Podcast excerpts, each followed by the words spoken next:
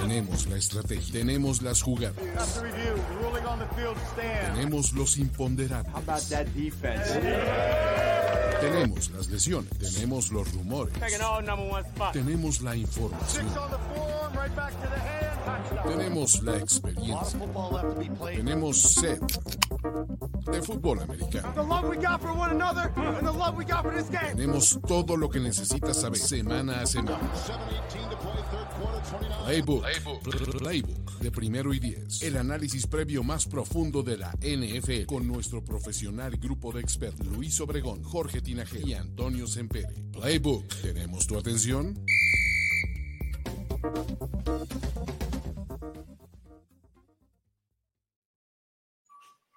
Semana 15 y empiezan los partidos en sábado, ya tuvimos en viernes, o sea, válgame Dios, tenemos juegos en cuatro de los siguientes cinco días. Entonces, agárrense porque viene mucha NFL, se pone bueno y aquí vamos a discutir todos o casi todos los partidos que van a venir este fin de semana en el análisis previo aquí en Playbook.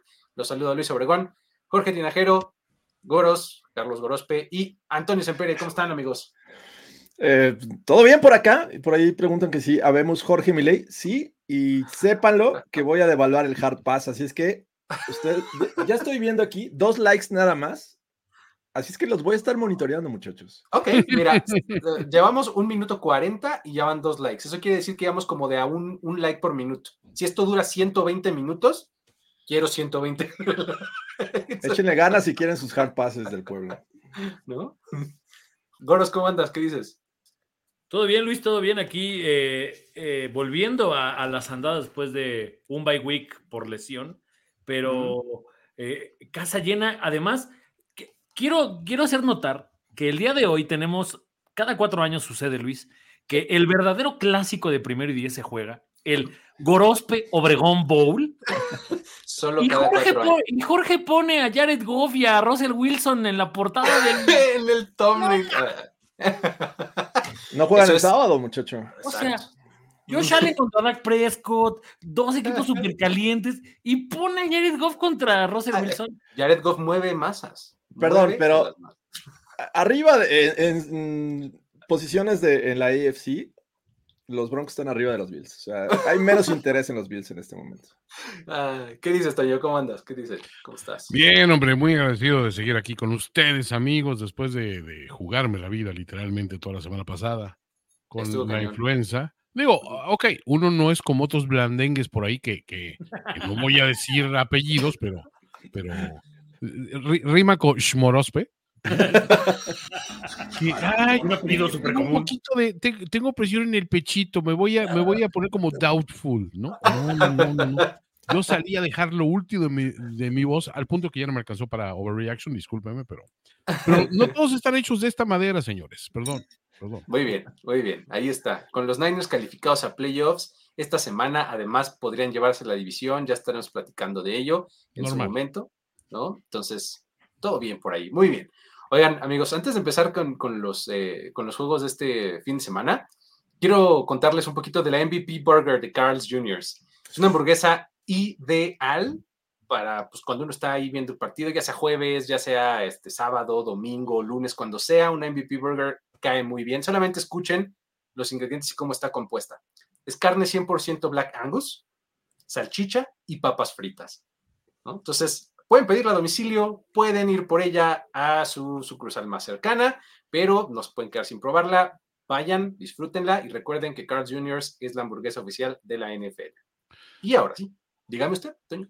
George, no hay bronca que sea Black Angus, ¿eh? o sea, yo después te explico, pero está. está- Pero a ver, Toño, o sea, ¿estás de acuerdo que si algo te lo recomienda Luis Obregón, lo compras? O sea, es como, por supuesto. Quiero ir ahorita por una Black Angus, güey. O sea, Una, una MVP Burger. Exa- esa es. Ya la están encargando. Ok, Ahí está. Muy bien. anotada para la. la- yo creo que el, el próximo episodio deberíamos estar comiéndonos un MVP burger mientras, mientras Jalo. transmitimos. Digo, se me ocurre, se me ocurre. Ah, en una de esas. ¿no? Voy a poner eso sobre la mesa y este, vamos, vamos a ver si da el presupuesto, ¿eh? No sé, no estoy muy seguro, pero a ver, pero está bien. Eh, um, ya está. Ahora sí vamos a empezar con los partidos, amigos. Tenemos eh, algunos somníferos, tenemos algunos con riesgo de eh, eliminación, tenemos algunos con implicaciones de draft, ¿no? Incluso, ¿no? ¿Y qué me dicen? Mira, espera, te voy a detener ahí, Luis, porque Sí. voy, a, voy a romper una vez más récord en este programa. A ver, No importa qué partido saques, Ajá. voy a activar ahorita mismo mi Hard Pass. Es como cuando compras boletos antes de que sepas el cartel de la banda que. que- exacto, el, el early beat de Lollapalooza que lo compras Ajá. en marzo, ¿no? Exacto. Ajá. Ya, ya empezó Play, yo ya, yo ya tengo Hard Pass, ya. No importa. Del el primer juego. presentar. Me haces muy bien, porque el primer partido que les iba a aventar a la mesa es justamente el de mañana, el jueves entre los Chargers y los Raiders. Me- ¿No? Qué bien compré mi Hard Pass, güey. No, no pudiste haberlo utilizado de mejor manera en un juego que ni siquiera vamos a ver corebacks titulares. Bueno, ya los Raiders no lo tenían. Los ¿Qué Chargers ya con- no lo tienen. Con eso, hay, hay varios partidos que son de coreback suplentes. Hay como ocho, güey. Eason Stick contra Aiden O'Connell. Échense esa. Sí, famosísimo Easton, uf, qué barbaridad. Ahí Y está. bien triste, ¿no? Y aparte, un coach interino contra un coach que va de salida, seguramente. Exacto, sí. no, Horrible juego. Tremendo. Toño, ¿con quién te quedas en este juego nomás para dar pick y nos vamos hacia adelante? Híjole. ¿Quién es el, a ver, quién, el apellido más pinche? ¿Stick o O'Connell. Hijo, con el- O'Connell?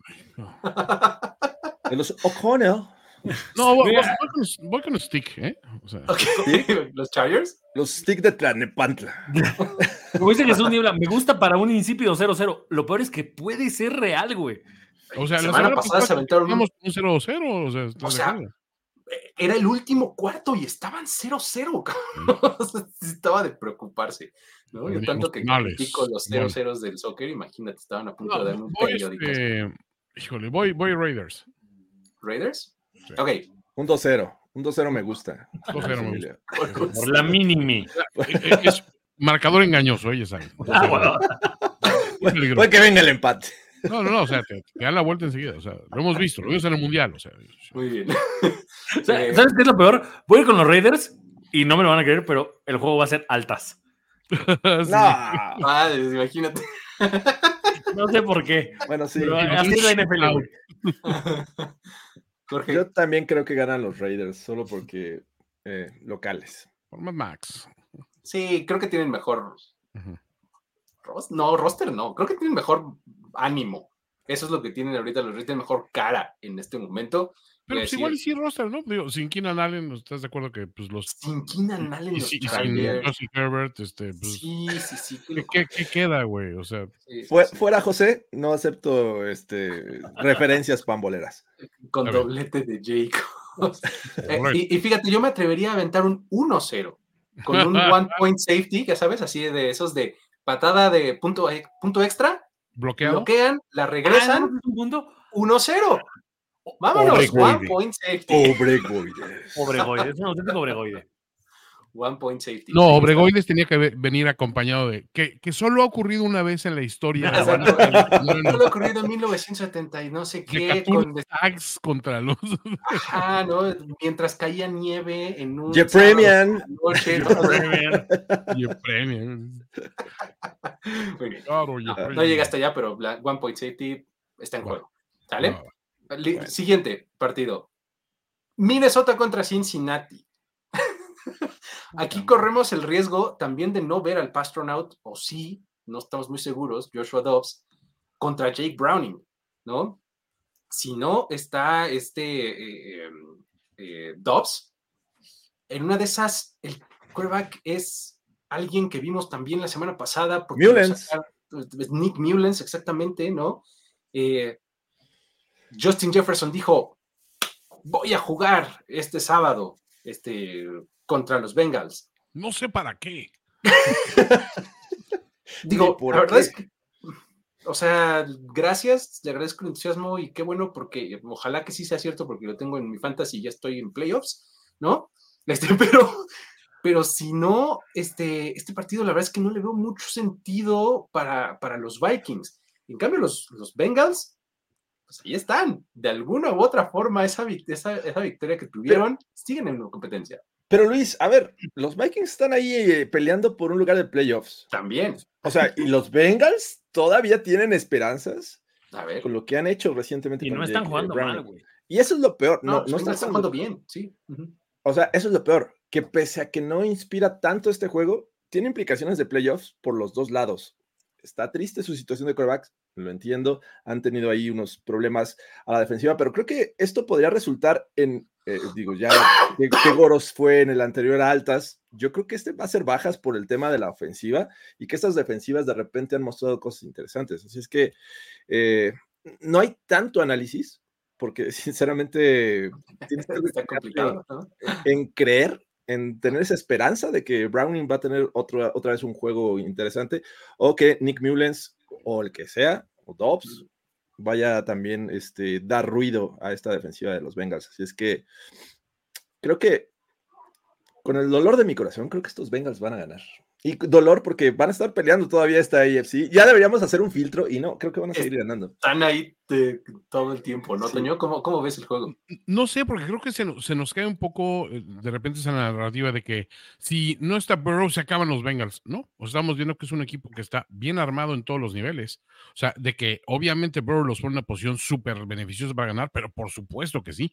Pero a mí me gustó lo que, lo que vi con Browning en los controles. O sea, lo vi el tipo haciendo mucho game management, pero haciéndolo de una manera inteligente, aprovechando también que es un relativo desconocido entonces en la liga pero creo que el equipo realmente como que dijo, a ver, ok, no está, no está, no está Burrow, pero pues no tienes por qué decir, bueno, pues ya valió más, ¿eh? O sea, ahora sí que a mí denme mi aguinaldo, este, pásenme mi pavo congelado y nos vemos el año que viene. No, pues no, güey. O sea, creo que ahí habla de un profesionalismo y de un compromiso en una AFC que, la verdad, como todo el mundo está con marca de 7-6, pues todo el mundo puede ganar en algún momento y meterse, ¿no? ¿Cómo ves, Goros? ¿Con quién te quedas y por qué? Eh, con los Bengals, porque, o sea, increíblemente tienen el mejor coreback en el campo, güey. O sea, y, y, sabes, Eh, eh, eh, entiendo que el güey que, que diseñó el calendario dijo, uf, papá, ahí te va para la semana aquí. Imagínate a Godel así sentado y el güey diciéndole, ¿qué te parece? Kirk Cousins y Justin Jefferson contra Burrow y Chase. Y, y Godel acá, o sea, Venga. este, Sí. este meme de- del güey de, de- de la WWE, el Sí, de este, McMahon. Oh. Exacto. Pero, pero ¿sabes qué es lo que más me ha gustado de los Bengals? Qué, qué raro, ¿eh? Porque eh, lo sé porque lo tengo en el fantasy, en- a este chico, Chase Brown, que es como el corredor 2 de los Bengals. Lo han estado utilizando bastante bien. Entonces, siento que esta parte es la que los Bengals no estamos eh, todavía como, pues, así de, ah, ya viste que es por eso. Pero me está gustando lo de Mixon y lo de Brown, así que voy a ir con los Bengals. Súper buenos planes de juego ha, ha diseñado Zach Taylor, ¿no? Para, Cha- eh, para Chase Brown, pero sí, pero para eh, Browning quería decir. Este, y justo ha utilizado a Chase Brown, ha utilizado todas sus armas, ha involucrado muchísimo a Jamar Chase, ¿no? Jamar Chase sigue siendo una super garantía, ¿no? Que le pongas el pase más o menos cerca, él se lo lleva, ¿no? Este, T. Higgins está más o menos respondiendo. Entonces, creo que esta ofensiva lo está haciendo bien en, en Cincinnati. Y la defensiva, funciona. aunque no está a niveles como la hemos visto en otros momentos o en otros años, está cumpliendo. Y creo que es algo que Minnesota ha, ha quedado de ver en el balance ofensiva-defensiva. Su defensiva está jugando muy bien. Sí. ¿no? Brian Flores les, le ha subido el nivel a esta defensiva, pero la ofensiva no tanto. Entonces, creo que me voy a inclinar por los Bengals. ¿no? Ahí está. Listo. Vámonos al siguiente. Los Pittsburgh Steelers visitan a los Indianapolis Colts. Otro de esos partidos en donde dices, a ver, híjole, no sé si lo quiero ver, pero pues de qué es importante, sí que lo es, ¿no? o sea, está muy cañón el nivel de implicaciones de playoffs en estos dos equipos, están en situaciones similares, peleando. Pittsburgh está en una racha realmente mala. Indianapolis venía en una racha buena, de repente trastabillaron un poquito, pero siento que traen mejor ritmo en general los Colts, ¿no? Este, Goros, ¿cómo lo ves? O sea, otro juego de coreback suplentes. Sí, Y- sí, bueno, lo bueno es que Wow, con wow, Minshew wow. ya estamos este, familiarizados, ¿no? Respeto. Yo no dije. Exacto, o sea, no, no, no, es, no, es- no es- estoy diciendo que sea chingón o no, solo digo que es coreback suplente. Ujú. Pero, híjole, o sea, es que no sé en el sentido de los Colts también me quedaron a deber el partido pasado, ¿sabes? O sea, como que yo esperaba que fueran este, este equipo que nadie está voltando a ver y de repente dices, ay, güey, ya están en playoffs y ahí calla. Y más bien esos son los Browns, que no los vemos mucho y de repente tienen récord de pelear por lo menos ahí un, un buen puesto. Pero, a ver, yo desde hace un par de días ya lo compré y esta es la Tomlin Special Season Edition. o sea, se va a perder la ventaja que tenía para tener una temporada ganadora. Estaba a un juego de medio confirmar que no iba a tener una temporada perdedora y ya lo empiezo a dudar, güey. O sea, ya, ya empiezo a sentir que, que no sé qué es, pero genuinamente creo que es un tema de que la defensiva ya se cansó. O sea, eventualmente pasa con las defensivas que llega un momento en donde no pueden soportar tanto. O sea, el estar jugando partidos de, o sea, la, defensiva de Pittsburgh está jugando partidos de 30 minutos en el campo, de 35 minutos. Van dos veces que les pasa. Y Trubisky, mm, o sea, no mames, tiene series de tres y para afuera, cuatro para afuera. Entonces, mm, o sea, no podemos, exacto, yo, o sea, no tengo miedo, pero, pero no sé, o sea, creo, creo que los Steelers de verdad se, están cayendo a niveles de Tomlin Special Season Edition. O sea, lo peor es que ya no hay, ya no hay a quien echarle la culpa más que a Tomlin. Y no digo que lo vayan a correr, pero ya no está Canadá. Y honestamente, ¿han visto un, un upgrade después de correr a Canadá? O sea, yardas. 426 yardas al siguiente juego. Pero 16 puntos. ¿Qué más quieres, Goros? ¿Qué? ¿No fue el highlight del año? Corrieron a Canadá, 426 yardas y todos festejaron 16 puntos. Caray. Ahí está el upgrade. A ver, ¿qué quieren? ¿Qué quieren también? Piden mucho. No, pero a ver, acaba de señalar Goros algo muy interesante. O sea, es una cuestión que dices, ya no es un problema de, de personal, ya no es un problema de lesiones, ya es un problema de sistema. Así como ahorita estábamos hablando de, bueno, unos Bengals que pierden a Samaji Perrine como segundo corredor y pierden ese aparente punch de 1-2 con un Mixon que de repente es conservador, de repente te das cuenta que ahí sigue y sigue funcionando. ¿Por qué? Porque en el momento que tuviste que echar mano de él, ahí lo tuviste en la mano y está funcionando. ¿Qué pasa en este sentido con los, con los Steelers? Se va a Matt Canada, de repente viene esa explosión de 400 yardas y todo el mundo dice, ok, hay un nuevo sheriff en el pueblo y este güey va a poner orden aquí y regresan con una doble Tomlin Special, no, no una, dos al hilo. Entonces dices, algo que no habíamos visto en mucho, mucho tiempo, desde que tengo memoria, creo que no, no lo recuerdo claramente, una doble, o sea, de, de juego espalda con espalda. Pero hay que decirlo, entonces, sí, es una cuestión sistémica. ¿Por qué? Porque en teoría tienes un corredor tienes un par de corredores efectivos, ¿no? Y tienes eh, buenos receptores, ¿no? Y tienes una defensiva dominante, ¿no? Entonces, ¿qué es lo que falla? Que aparte pierdes con unos muertazos. O sea, los, el récord de, de, o sea, dos, dos. Dos victorias de cada equipo, O sea, los Cardinals llevan dos victorias y los Pats también. Mira, te, compro más la de los Pats porque son una gran defensiva. O sea, aunque, aunque no parezca, neta, no son malos a la defensiva los Pats. Pero, güey, la de los Cardinals en casa, no me chingues, güey. Mascarita. Pues no serán malos eh, los Pats, pero qué ayudadota les dio Mitchell Trubisky. O sea, unos pases increíblemente malos a los pies o volados. Este, desesperó mucho la afición de los Steelers. Y los dos, las dos derrotas fueron en casa, que es, es lo peor. Me parece que cuando decíamos estos Steelers por muy mal que vayan, creo que en casa suelen ser fuertes y no lo demostraron en dos juegos contra equipos de dos victorias.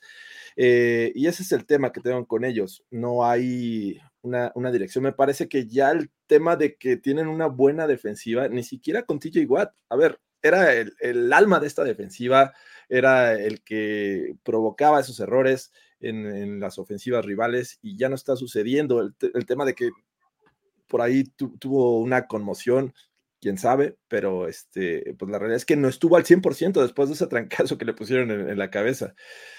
Vamos a ver qué pasa, porque, a ver, los Colts, ese argumento también de que pues no es un equipo bueno para esta temporada y que iba a ser uno de los peores en, 2023, ya no lo creemos ni siquiera porque no tenga su coreback titular, que no estaba planeado Minshew, pero está haciendo un buen trabajo, lo está llevando esta ofensiva, han caminado y tampoco han caminado con una base sólida en el juego terrestre. Y bueno, ahí teniendo a Jonathan Taylor, pues tampoco ha sido un factor. Así es que, digo, ahorita ya el, tema de Jonathan Taylor lo olvidamos un rato.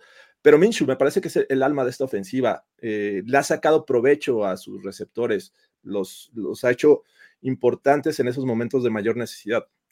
Así es que creo que eh, viendo cómo han jugado los Colts, cómo han jugado los Steelers, sinceramente no veo cómo eh, puedan dar esta sorpresa. Y ojo que es un equipo de playoffs para ambos. El que pierda sale de zona de calificación y, este, y no sé si regrese, es la situación. el asunto.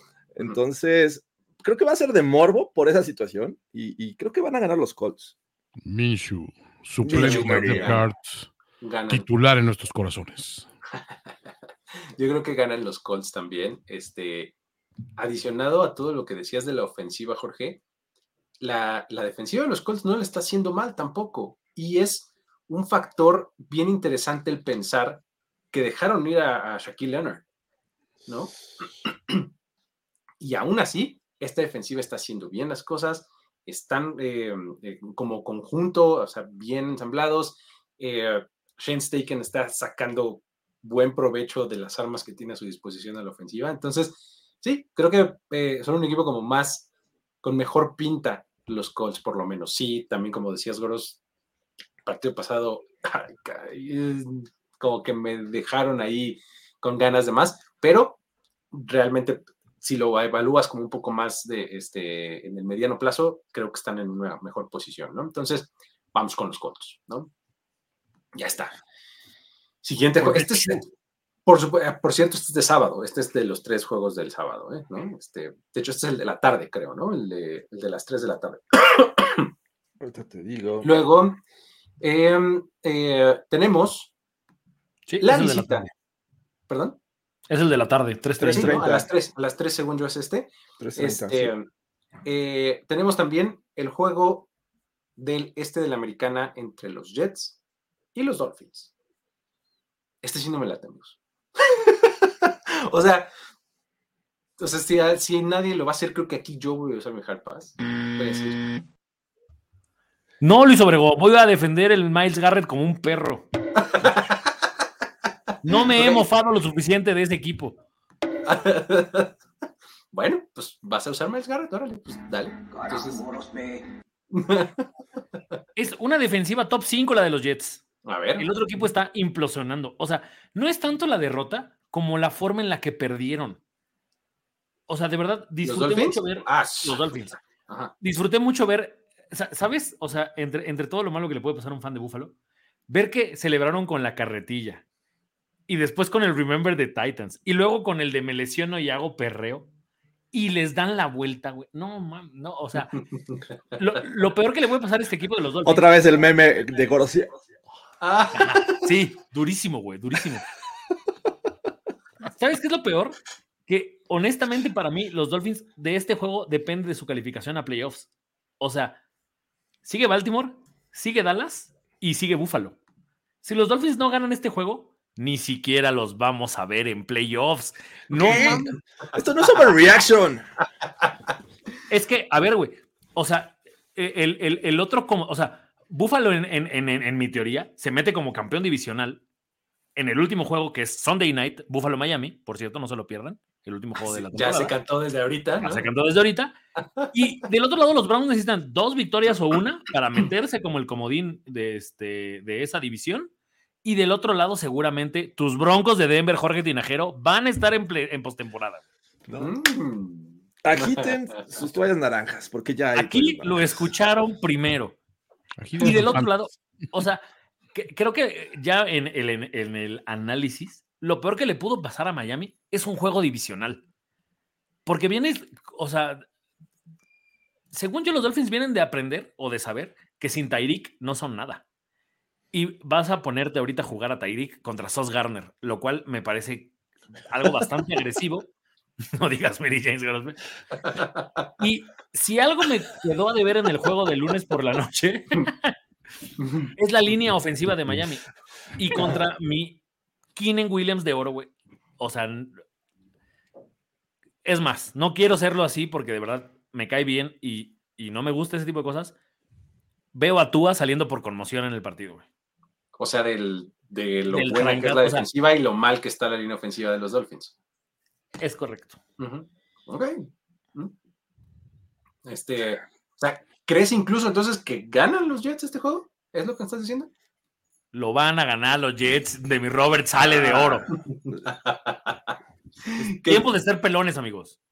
Ya, dame este como tres semanas y vemos. Ah, No creo, no creo que suceda, Goro. Sinceramente, digo, los Dolphins tienen mucho mejor equipo y entiendo el tema de la defensiva de los Jets. Creo que es lo que los ha mantenido ahí.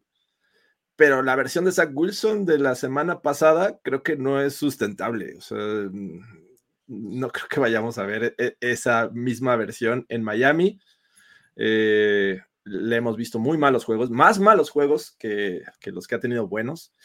Y, y creo que los Dolphins aprendieron de esta derrota, eh, sin duda. Está, eh, creo que, y, y está muy claro, no hemos visto muchas veces que suceda esta situación de dejar ir 14 puntos con un poquito más de 3 minutos. O sea, no. 767 veces no Se- había dejado ir, güey. 767, pero creo que los Dolphins no lo, no lo repiten. Este juego me parece que sí lo pueden ganar.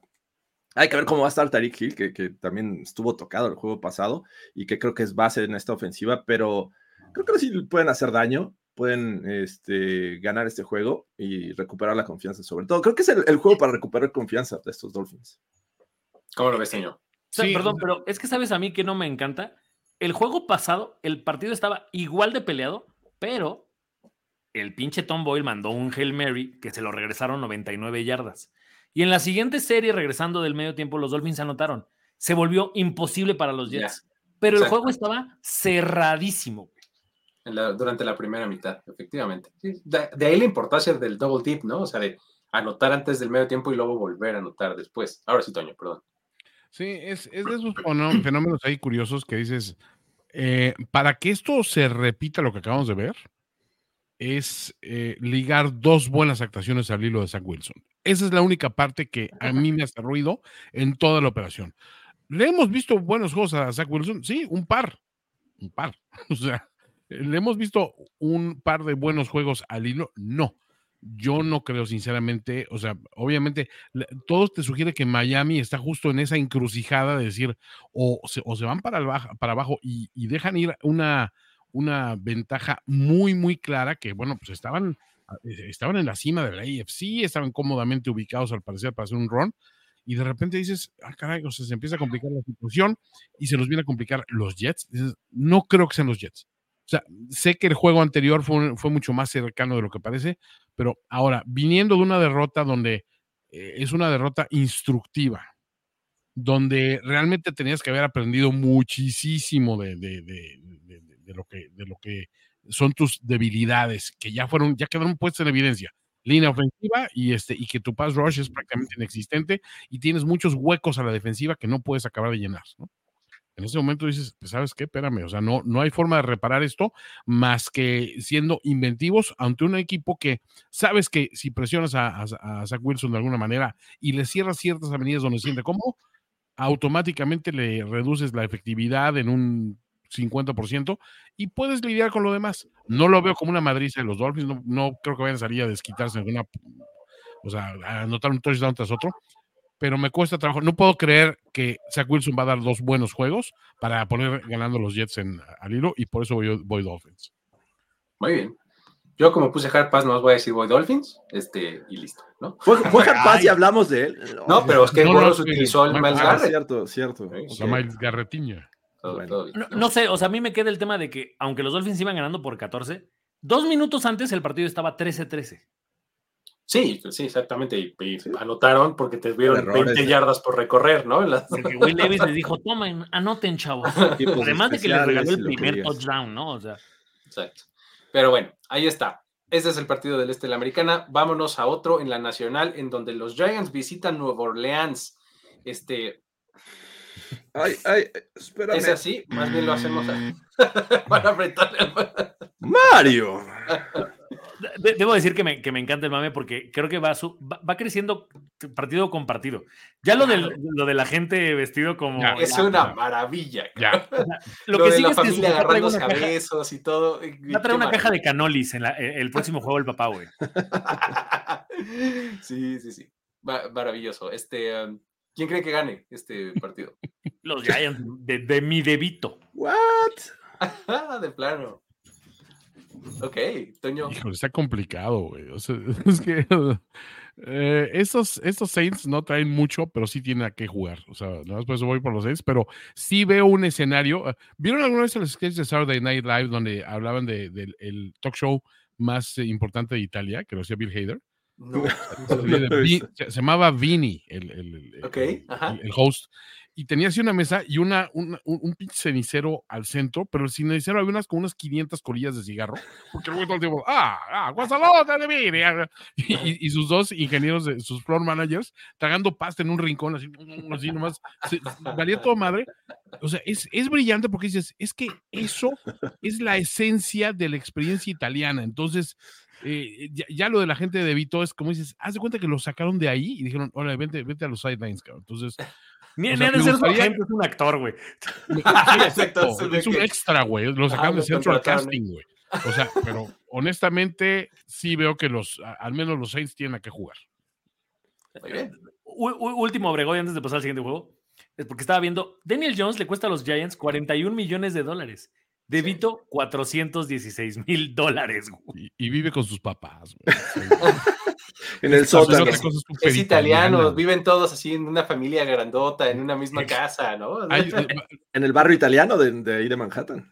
Es más, si tienen algún detalle como el que tuvo Burrow con, con la familia de Browning, que, le- que les rentó así el parco, el parco y eso, o sea, Sí. sí veo la toma al, al palco de los de Vito peleándose y la, la novia este, sabroseándose con, el, con uno de los hermanos, este, perro- perros en el palco por alguna razón. Ah, unos niños ahí corriendo, ¿no? Exacto, güey, así. El, el- el- sacerdote que, que llegó ahí de la familia. Oh, no. Here to support a boy. He's a good boy. He's a good boy. He's a good boy. Ay, ay, ay. Muy bien. Yo creo que ganan los Saints, pero ganan por poco, ¿eh? O sea, me parece que pueden, pueden darle buen partido los. Por poco coreba que tienen, es la realidad también. Derek Carr no ha estado en su año. Ahí está. O sea, creo que esa es la clave para mí, ¿eh? O sea, ya no, para no meternos mucho en el análisis porque voy a dejar paz. Sí. Este, creo que ahí está la clave. O sea, la, la incompetencia ofensiva de New Orleans contra la relativa competencia de su defensiva es lo que puede darle por poquito el triunfo a los Saints, yo creo. ¿no? Sí, yo, yo también voy Saints. Pero Vámonos, pues. sí. Va, Siguiente. venga. Si no tuviéramos suficiente con la semana pasada, esta semana tenemos otro duelo del sur de la Nacional entre los Atlanta Falcons y los Carolina. Qué bueno que te devolví tu hard pass, güey. Ahí voy.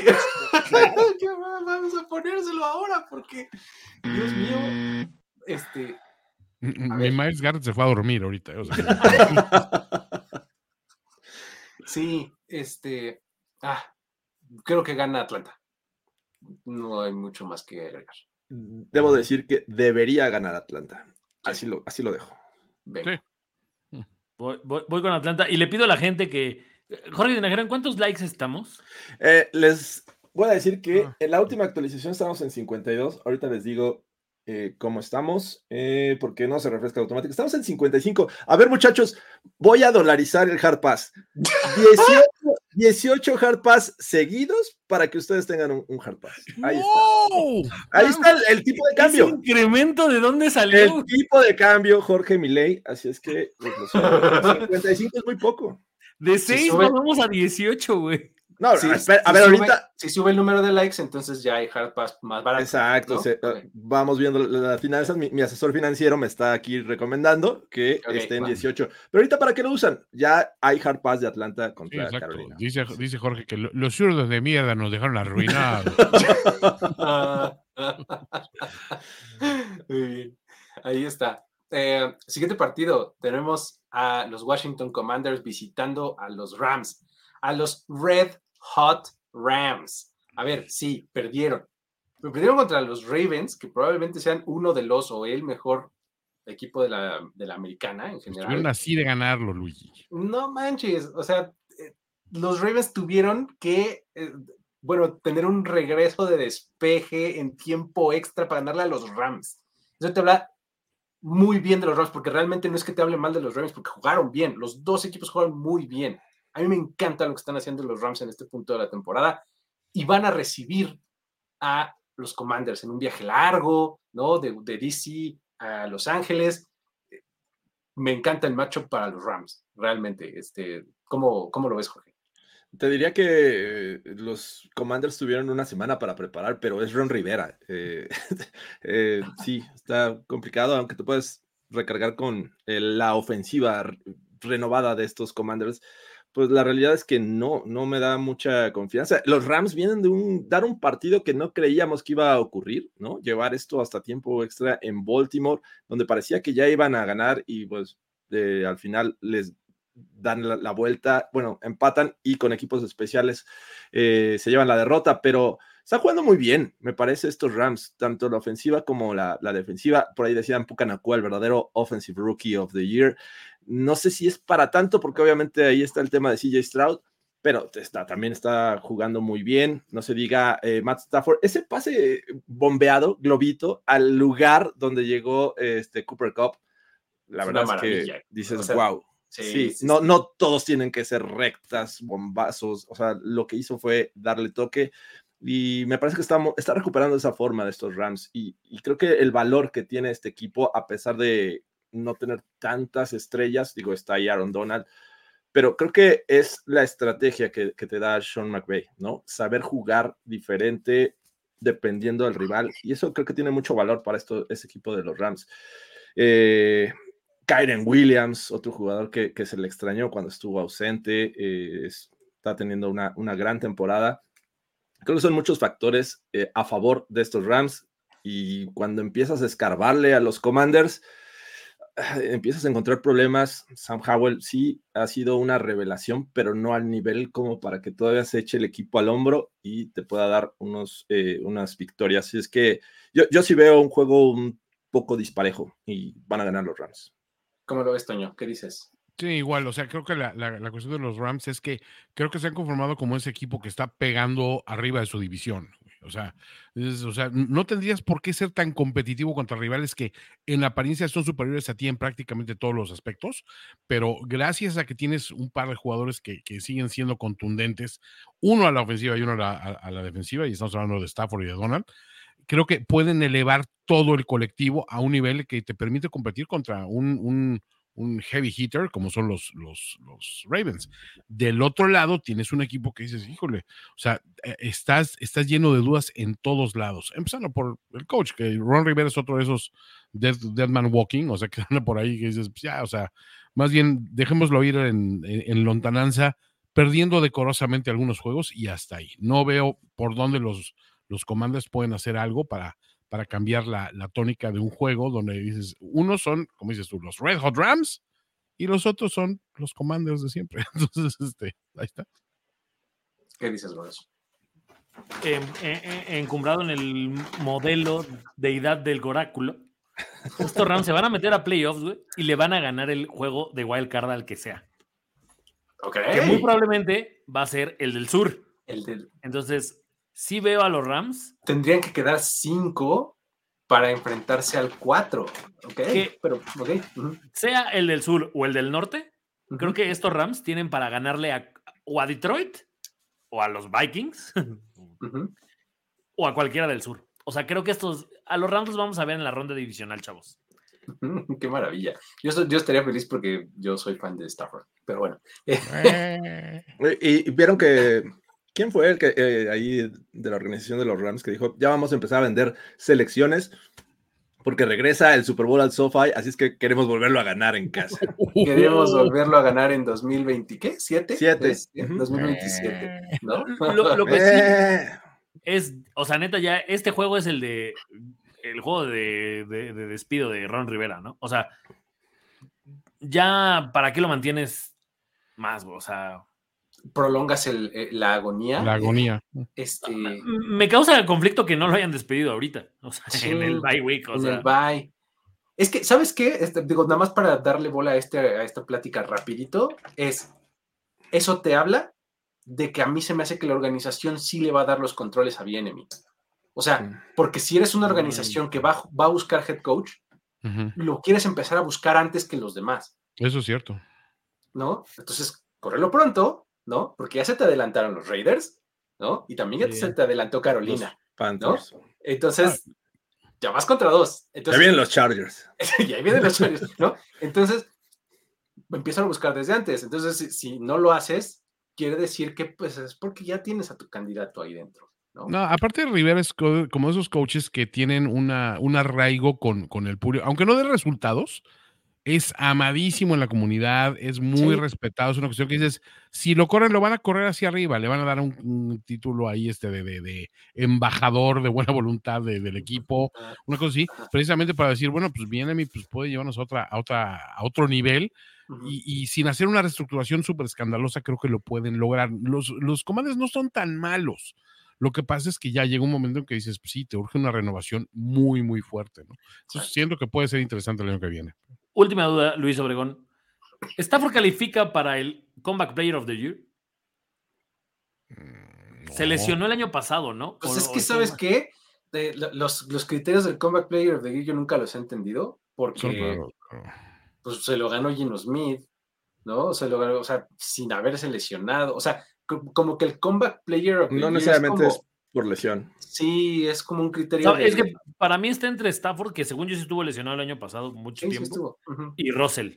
O sea, Pero, por ejemplo, exacto, Russell Wilson puede ser el Comeback Player of the Year, ¿no? Pues estando ahí, ¿no? O sea, lesionando a los fans de los Broncos. En que, su- que- que siento en que está, ánimos. eh, está en la, la mitad de culero el, el premio, porque es como apestaste el año pasado, pero este ya te recuperaste. Sí, eso es, eso es la pinche. Confirmo que, confirmo que fuiste una nalga el año pasado y Exactamente, lo hiciste tan mal que, bueno, ahora te, te mereces un premio, ¿no? ah, muy bien. Ahí Díselo está. a Purdy, güey, tuvo Tommy John surgery y míralo. Ándale, ah, ese, te- ese puede ser, ¿no? Si dejaste a, los 49ers así con todas las ganas de tener un juego de Todos los final de premios a Big conferencia. ¿no? Pero bueno, ahí está el partido. Siguiente, duelo de la AFC Sur, en donde los Texans van a ir a meterse a Tennessee. Pero, pero es que alguien puso pasaste de ser fundita a pistola. Ay, no puede ser. Qué barbaridad. Bueno, Ay. Empezar de nuevo para, que, para hacer este, duelo del sur de la americana, en donde los Texans van a visitar a los Titans. Partido no muy atractivo, pero eh, um, tiene sus ángulos, creo, porque Tennessee viene justo de dar este regreso, de mostrar vida me- vía Will Levis y de Andre Hopkins, y los Texans co- como que demostrando la semana pasada lo, el equipo que son, ¿no? O sea, es un equipo que va por muy buen camino, pero pongámosle un poquito de pausa porque cuando te enfrentas a circunstancias adversas, no las puedes sortear todavía, ¿no? Entonces, ¿qué fue? CJ estaba lesionado, que fue la lluvia en Nueva York, etcétera, ¿no? Entonces, este, tuvieron un mal juego la semana pasada. Ahora, contra un rival divisional de visita, ¿cómo ves, Toño? ¿Qué crees que pueda traerles esto como augurio? Eh, Mira, siento que los, los Texans se encontraron muy rápido con una situación que como de cuento de hadas, güey. O sea, de repente era muy temprano en la temporada, por así decirlo, y ya estábamos hablando de, oye, un equipo que está sacando victorias, que está contendiendo, que está dando unos juegazos con CJ Stroud, que tiene como que un, un ensamble joven y dinámico, eso que, que funciona. Entonces, como que compraron un poquito de esa propia publicidad. Y sin embargo, creo que aquí hay que partir de decir, el equipo es un equipo disciplinado, número uno. O sea, creo que si algo vino a, a- a darle a este equipo, este, este, este nuevo coach, es vamos a, a- cuidar lo fundamental y las cosas van a caer por su propio peso porque estamos en una, en una división que no es la más exigente. Eso les juega súper a favor. Y del otro lado dice, bueno, pues, o sea, tien- tienes, tienes la cuestión de las lesiones, ¿no? O sea, a- lo de CJ Stroud obviamente es, es una cuestión de que sale con esa cuestión de que, bueno, protocolo de conmoción, no sé qué, no sé cuánto. Eh, las lesiones a sus, a sus jóvenes receptores, por ejemplo, Tank Dell, también es, es una cuestión que preocupa y es donde te hace cuestionar un poquito la, la- la situación de decir, ¿qué tan, de qué están hechos? Estos equipos a veces, la ventaja es que si los que están perdiendo son jugadores jóvenes y buenos, lo más probable es que haya otro jugador joven y bueno atrás de ellos. O sea, no es, no es una situación de que, bueno, es que le estaban quitando el lugar a un pinche veterano lobo de mar que estaba saliendo de una lesión. No, son equipos jóvenes. Es un poco lo que tiene Green Bay. O sea, Green Bay de repente dices, pues tiene un staff súper joven y, y, llega otro no name a ocupar el lugar y lo hace bien. ¿Por qué? Pues porque está a ese nivel más o menos, ¿no? De competencia. mucha diferencia. Sí, o sea, creo que eso es la, la, lo, lo, que está interesante, ¿no? De que dices, por ese lado puede ser un juego interesante, porque, pues, como te digo, todos siguen en contienda de una u otra manera, ¿no? Y, los Titans con mucho trabajo, están hasta el fondo de su división, pero matemáticamente hay posibilidad. ¿no? Sí, y aparte, los Titans tienen un par de jugadores de muchísimo bolengo, que dices, en el momento dado se ponen las pilas y Mayonesín sale con la mano caliente y, dices, pues lo puedes sacar. Entonces, el juego está curiosamente interesante. Este juego en un hard pass automático, ah, eh, cuando arrancó la, la, la, campaña, ¿no? Que decíamos, ni los Titans van a ningún lado, ni nada. Ahora, yo les pregunto más bien, ¿ustedes ¿qué opinan? Porque ya estábamos muy dispuestos a enterrar a Mike Braver, ¿no? Como, sí. como una, una leyenda autosustentada por nuestros propios este, comentarios y nuestra propia visión. Exacto. Y des, pues después de ver el juego de la semana pasada, digo yo, uy, ¿qué? O sea, sí, Bravel es bueno entonces. Fue un juego de coaching, lo, lo platicamos, ¿verdad, Jorge? O sea, de, de, de cómo de cómo neta ese, ese partido fue mucho, mucho coaching eh, por la causa de la victoria contra los Dolphins, ¿no? Sí, sí. Y, y, fíjate que, a ver, mi impresión al ver a, a Mike Bravel eh, cuando los Titans cometían errores contra los Dolphins era de desesperación. Ya no se le veía a un Mike Bravel como que, ay, voy a hacer esto, voy a actuar de otra manera. Creo que eh, lo veía como cansado, Mike Bravel, pero dar este regreso eh, me parece que dices, ok, estaba con los ojos cerrados este caballero más cercano al gran maestro, los abrió y, y ganaron. La, la, realidad es que estos Titans eh, durante toda la temporada habían demostrado que eran un mejor local que visitante. Fue, fue el primer juego que ganaron como visitante y fue en Miami. Uh -huh. Así es que en casa me parece que es un equipo mucho más sólido. Obviamente es un juego divisional, pero tienes el tema de que no sabes quién va a ser tu coreback en, en los Texans. O sea, sí, Strauss está en protocolo de conmoción, no ha, no ha entrenado hasta el momento. Y puede ser Davis Mills, que pues, en su temporada de novato no estuvo tan mal, pero eh, me parece que si le quitas ciertas este, herramientas en el ataque aéreo, que obviamente hablaban, eh, hablaba Toño de Tank Dell, eh, Nico Collins me parece que está tocado, no sé si va a jugar. Uh -huh. Entonces, eh, es difícil confiar en Davis Mills con el ataque terrestre que tienen estos Texans. Así es que yo siento que es un juego que, en el que los Titans podrían eh, ser favoritos, me parece. No solo eso, su, defen su, defensiva viene de permitir 300 yardas de Zach Wilson, o sea. Sí, sí. Le puedes ganar a un Wilson, pero no a dos. Exacto. no, para terminar y decir Titans, creo que estamos ante el elemento en el que mejor se desenvuelve Mike Gravel. Joderle la temporada a los demás. A alguien. Exacto. O sea, ese es el mejor Bravel. El Ajá. de, ah, o sea, porque puede llegar la próxima semana y jugar contra alguien que ya no tiene implicaciones de playoff y lo pierde. Pero estos que son contra equipos que están peleando, hijo, güey. Vive de eso Mike Bravel. Muy bien. Voy con los Titans. Yo también creo que Tennessee gana el juego, factor localía, juego divisional, eh, lesiones en Houston, etcétera, momento de los Titans, creo que me gusta para que se lo lleve. Ya está. Eh, siguiente partido. Kansas City, los Chiefs, van a ir a New England en el juego del morbo, según yo, porque, a ver, a ver, de entrada, este era el juego de Monday Night. en algún momento. ¿Cómo verga a alguien se le ocurrió poner eso en Monday Night? Y nos lo quitaron de Monday Night y ahora es juego de domingo. El primer Monday Night que se quita, además. Exactamente, ¿no? Este, los Chiefs vienen de esta racha y de este momento, de este exabrupto de Patrick Mahomes, Andy Reid y compañía que todo el mundo eh, ha comentado durante los últimos días. Este, y ahora van a enfrentar a unos Pats que pues resulta que vienen de ganar, ¿no? Entonces, eh, ¿qué, qué, qué, vamos a ver? O sea, yo decía, no, no puedo, no compro dos Luis, semanas malas consecutivas, ¿no? Vamos a ver un hard pass porque ya lo pensé bien. ok. Eso es lo que vamos a ver. Es lo que vamos a ver, sí. Así es que uso mi hard pass. Eh, no, me, me, no me atrae. O sea, esta versión de los Chiefs, sinceramente, eh, aunque no es la mejor, creo que tienen como para vencer a estos, a estos Pats. Venga. Coros. Voy, voy a ir con los Chiefs y la, aquí respondiendo a la pregunta de cómo fue para ti dar en coraje a Mahomes. Delicioso, porque además, ¿sabes?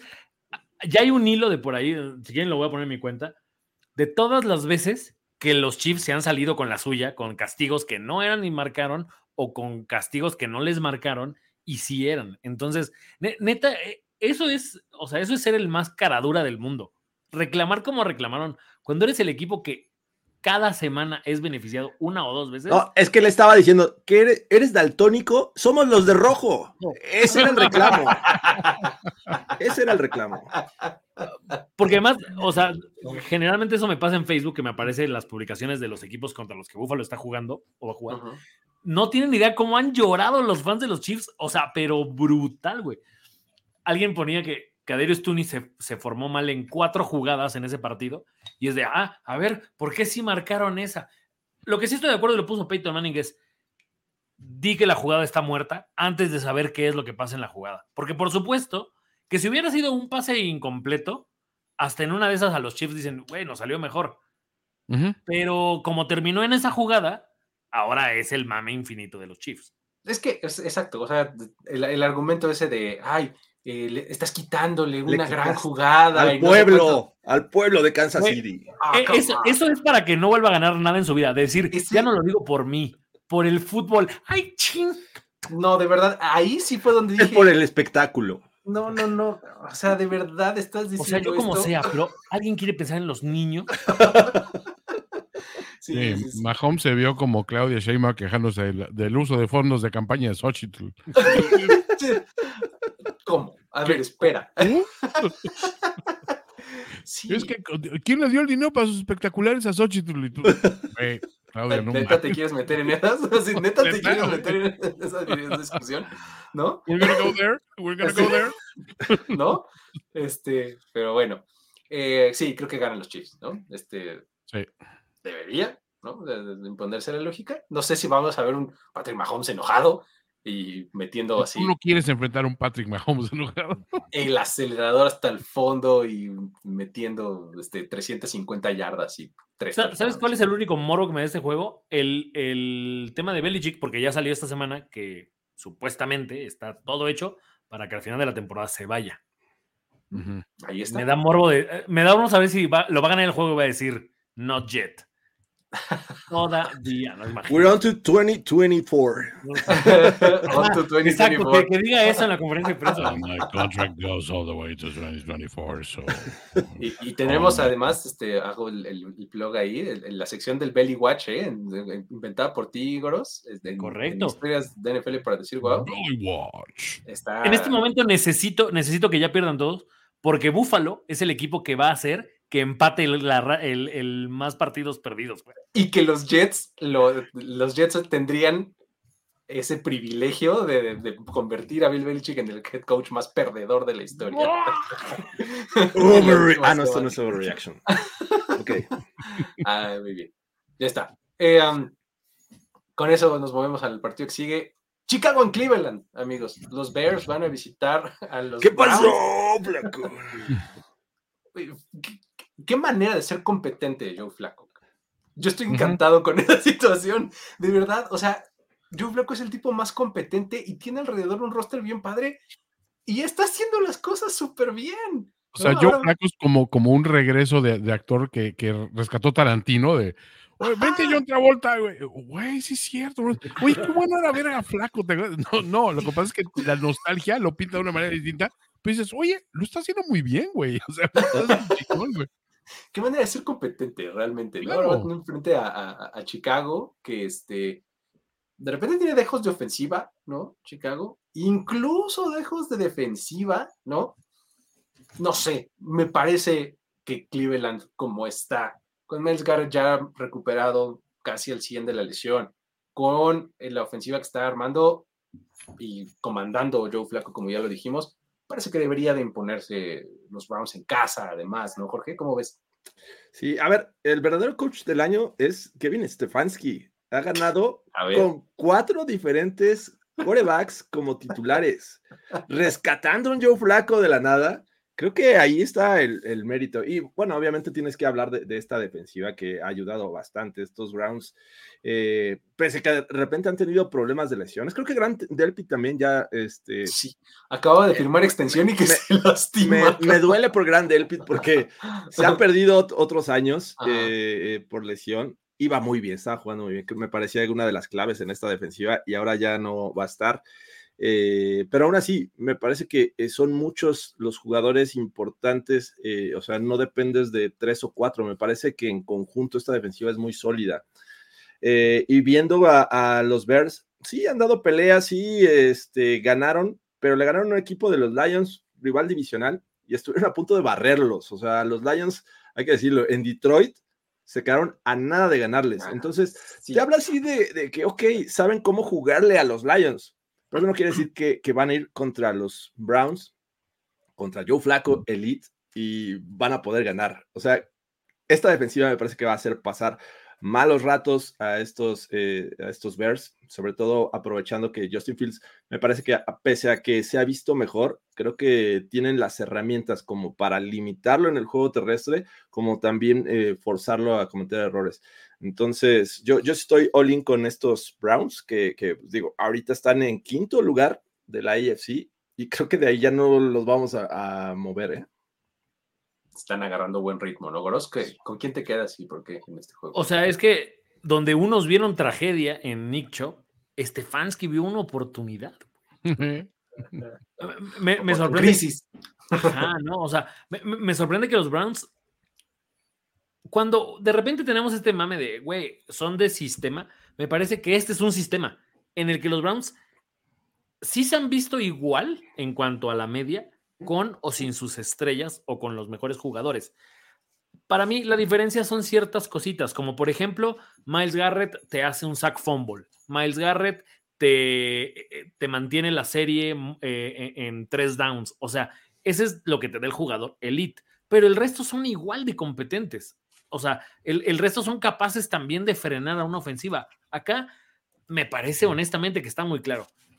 Cubres a la cerrada, que es este Colkmet, y evitas que el otro güey salga por piernas, y se acabó Chicago. O sea, no, no veo que Quanimoson Brown sea un gran eh, DJ problema. Moore, DJ Moore se rifa. DJ Moore se rifa. De o sea, ni tampoco siento que la defensiva de los, de los Bears le pueda mantener el paso a este tema de Karim Hunt una y otra vez hasta que te doblega. O sea, creo que creo que este equipo está hecho para que Joe Flaco lo único que haga sea no equivocarse. Prefiero el check down o prefiero el, o sea, a final de cuentas tienes una muy buena arma como, como este Karim Hunt para salir en pases de check down de tercera y cosas así. Entonces, o sea, me gusta lo que estamos viendo con los Browns. Estoy casi seguro que no les va a alcanzar para nada importante, pero honestamente estar metidos en este tema me, da coraje es por qué chingados están amarrados a ese contrato con ese coreback. Porque de verdad, este equipo, con, alguien, o sea, ya lo hemos dicho muchas veces en broma, con Baker Mayfield, o, sea, podría hacer algo muchísimo más importante. Y neta, después de ver a Flaco aquí, ¿cómo vas a regresar al Wango? O sea, ¿a qué regresas al Wango? O sea, pues, a pagarle nomás, A desquitar lo que le estás pagando. Pues sí, Ya ni siquiera es como que el güey te vende entradas, ¿sabes? Algo, no sé. O sea, Shotei Otani acaba de vender no sé cuántos jerseys para superar a Messi en 48 horas. No, y los güey, ni boletos de los Dodgers también se fueron a las nubes y todo. O sea, ni siquiera. el tema el de Otani, ¿eh? Y eso que yo no soy bisbolero, pero ya saben que me gustan lo de los contratos. Entonces, o sea, siento que los Browns, el, el calendario les permite se van a meter a playoff, no tengo duda de eso. Pero, o sea, creo que nada más son una buena historia. O sea, ¿sabes? Creo que es como el, qué, gran, qué bien jugaron los Browns. Oye, y no tuvieron a Chop, y no tuvieron al Wango, y después se les lesionaron otros dos corebacks. O sea, creo que. A ver, hablábamos del Comeback Player of the Year. ¿Puede ser Joe Flacco? si, mete a playoffs estos, a, estos Browns, creo que sí. El, el tema para mí es que no se lo vas a dar por dos juegos. Sí, exacto. Llegó en la semana 13 o algo así, ¿no? Y la muestra es muy, es muy corta. Sí, desafortunadamente no. ¿Qué pasó, Flaco? ¿Qué pasó, ¿Tú qué dices, George? Ahí, este. yo, voy con, yo voy con los Browns, sí. Va, perfecto. Pues ya está. Vámonos entonces con los Browns. Toño, Full Browns. Sí, es que, a ver, o sea, eh, eso, eso es cierto. Siento que ese equipo no, no, no va a llegar muy lejos porque ni siquiera aspira a llegar muy lejos. Pero sabes que nadie se lo quiere topar, güey. ¿Por qué? Porque es un equipo súper complicado. Ya lo vivimos en carne propia, ¿eh? O sea, ya, ya, le ganaron al mejor equipo de la liga y eso hay que darle respeto. Ese fue su Super Bowl. Ya está con eso se tienen que sentir muy bien los Browns. Este, perfecto, pues vámonos entonces al partido que sigue. ¿Cómo, cómo van los likes? Porque en una de esas el siguiente tiene no estoy seguro. Este, pero a ver, vamos a dar una actualización en este momento. En este momento están viendo 225 personas, hay 95, hay menos de la mitad de likes que gente que está viendo este. Así es que mm, me gustaría mm. ayudarlos. Mi, mi, asesor me dice que tengo que devaluar más el hard pass. no, man, no. No me ayudan, no me ayudan. Ayude, help me to help, help, you. to help you. help me to help you. A, la debido. Ah, ah, pero ahí tendrías que aplicar entonces. I will make you an offer that you cannot regret. No my God, regret. ok, este. Um, el siguiente partido es entre los San Francisco 49ers y los Arizona Cardinals. A ver. ¿Es atractivo? Yo creo que no. este, es importante. Pues en yo creo que tampoco. O sea, creo que la, importancia más grande de este juego es que San Francisco se puede llevar la división en esta semana, ¿no? Ese es el punto más importante, yo creo. Solamente con ganar, los 49ers se llevan el título del oeste. Incluso si no ganan, si los Rams pierden o empatan, se llevan ya la división los 49ers, ¿no? Es, un escenario probable primero, ¿no? Luis, perdón por interrumpirte, pero voy a anular esos eh, hard passes repetidos. Jesús Niebla, Oliver Cortés, lo siento, pero no voy a admitirlos. Este, de modo, este, tenemos a un. Ahí va, ahí va esto. Este, Jorge tenemos a Giuliani, ¿no? De, aquí con cero tolerancia. Sí, Jorge está en el mood, maestra, no había dejado tarea para el ¿No va a revisar la tarea? No va a revisar la tarea. Este, pues bueno. Van, van siete, ocho. Ok. Ok, ahí va, ahí va. está acercando. ¿no? nueve. Mientras, cuéntanos algo, Toño, de este juego, mientras vemos si viene el hard pass o no. No crean, yo sí lo veo un poquito medio juego trampa, o sea, eh, eh, justo cuando las cosas van marchando mejor para San Francisco, Shanahan se las arregla para tener una de sus Shanahaniñas. Y, y esta es como que la clase de juego que, que te da para eso, ¿no? Es decir, eh, en un momento que los, que los cards aparentemente no traen nada, pero ojo, si traen pelea, ¿eh? O sea, te puedo decir que es un equipo que ante las lesiones, ante la partida de, jugadores importantes, todo este rollo, nunca han bajado los brazos, siempre han estado peleando, peleando, peleando, peleando. Y creo que tengo que quitarme el sombrero ante Mascarita, que ha resistido las tentaciones de, los fines de semana de doble experiencia en Call of Duty para, para decir, güey, no, pero primero, primero lo primero, güey. O sea, creo que e, es, eso es de admirarse porque si lo has visto, ha jugado bien. O sea, ha, estado comprometido con el equipo y, creo que eso se aprecia. Ah, del otro lado, San Francisco ahorita lo que tiene que hacer es, eh, es eh, vigilar el llegar sano a playoffs.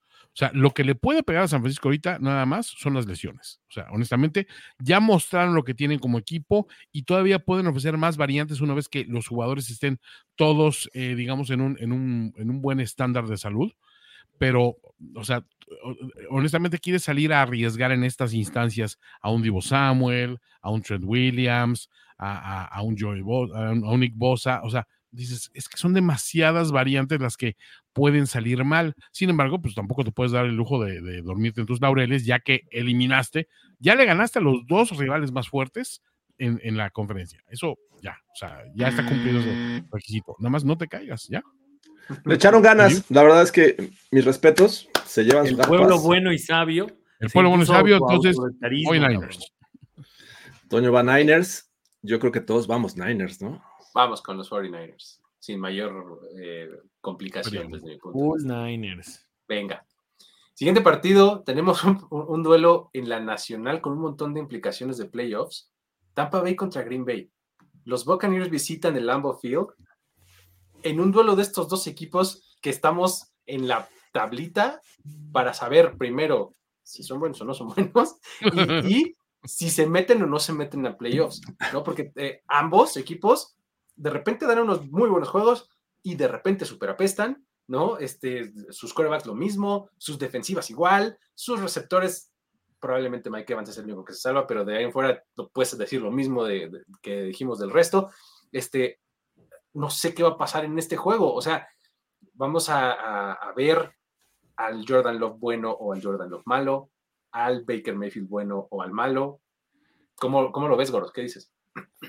Es que justo es, es eso, ¿no? O sea, el partido no me sorprende si termina altas, pero tampoco me sorprende si termina bajas, güey. O sea, lo, lo cual te habla como de lo poco que de repente. De, de repente me, me frustra mucho lo poco explosivas que son estas, de- estas ofensivas. O sea, siento que son ofensivas que necesitan una serie de 8 o 9 jugadas para anotarte y a veces de a 3.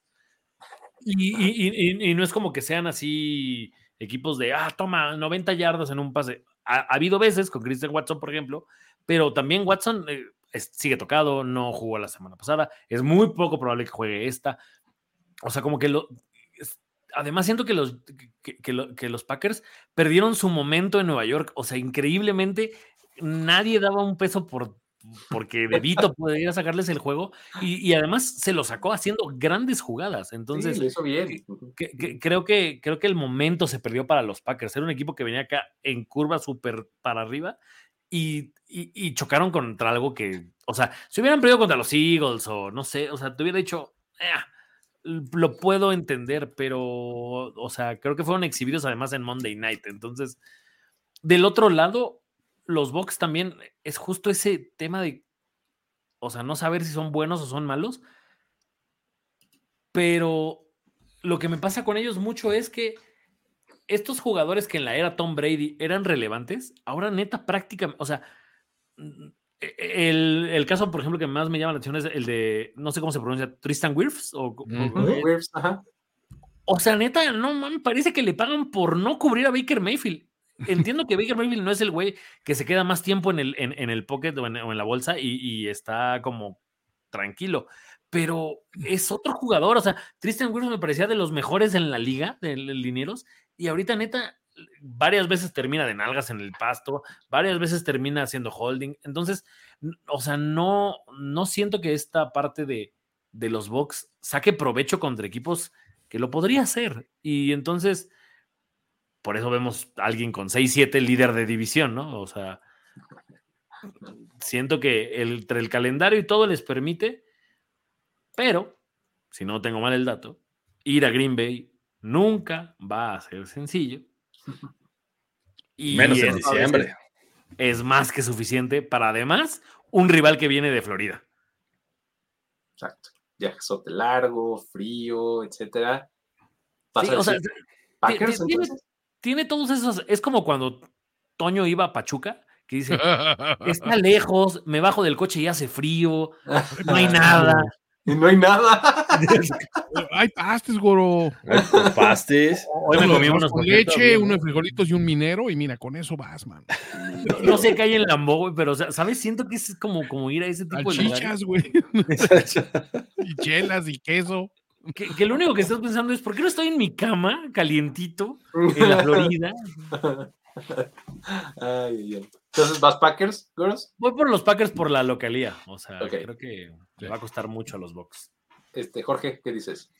Fíjate que Yo creo que estoy con los visitantes. Entiendo el tema de, localía, pero tampoco hay mucho fútbol que lo respalde.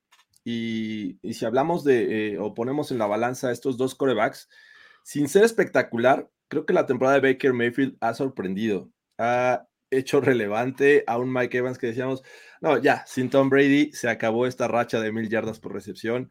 Eh, me parece que esta ofensiva ha respondido en los momentos críticos y, por ejemplo, está la semana pasada. Y, sí, y, creo que también el hecho de que Todd Bowles a estas alturas ni siquiera está sonando como eh, eh, factor tocino, también habla de que estos pack, estos box, perdón, están, este, digo, han hecho un mejor trabajo de lo que esperábamos. Eh, del otro lado, sí he visto mucha inestabilidad de estos Packers, tanto como para decir, wow, ¿qué está pasando? Le ganaron a los, a los Chiefs, como de, otra vez, perdiste con Tommy DeVito, de verdad.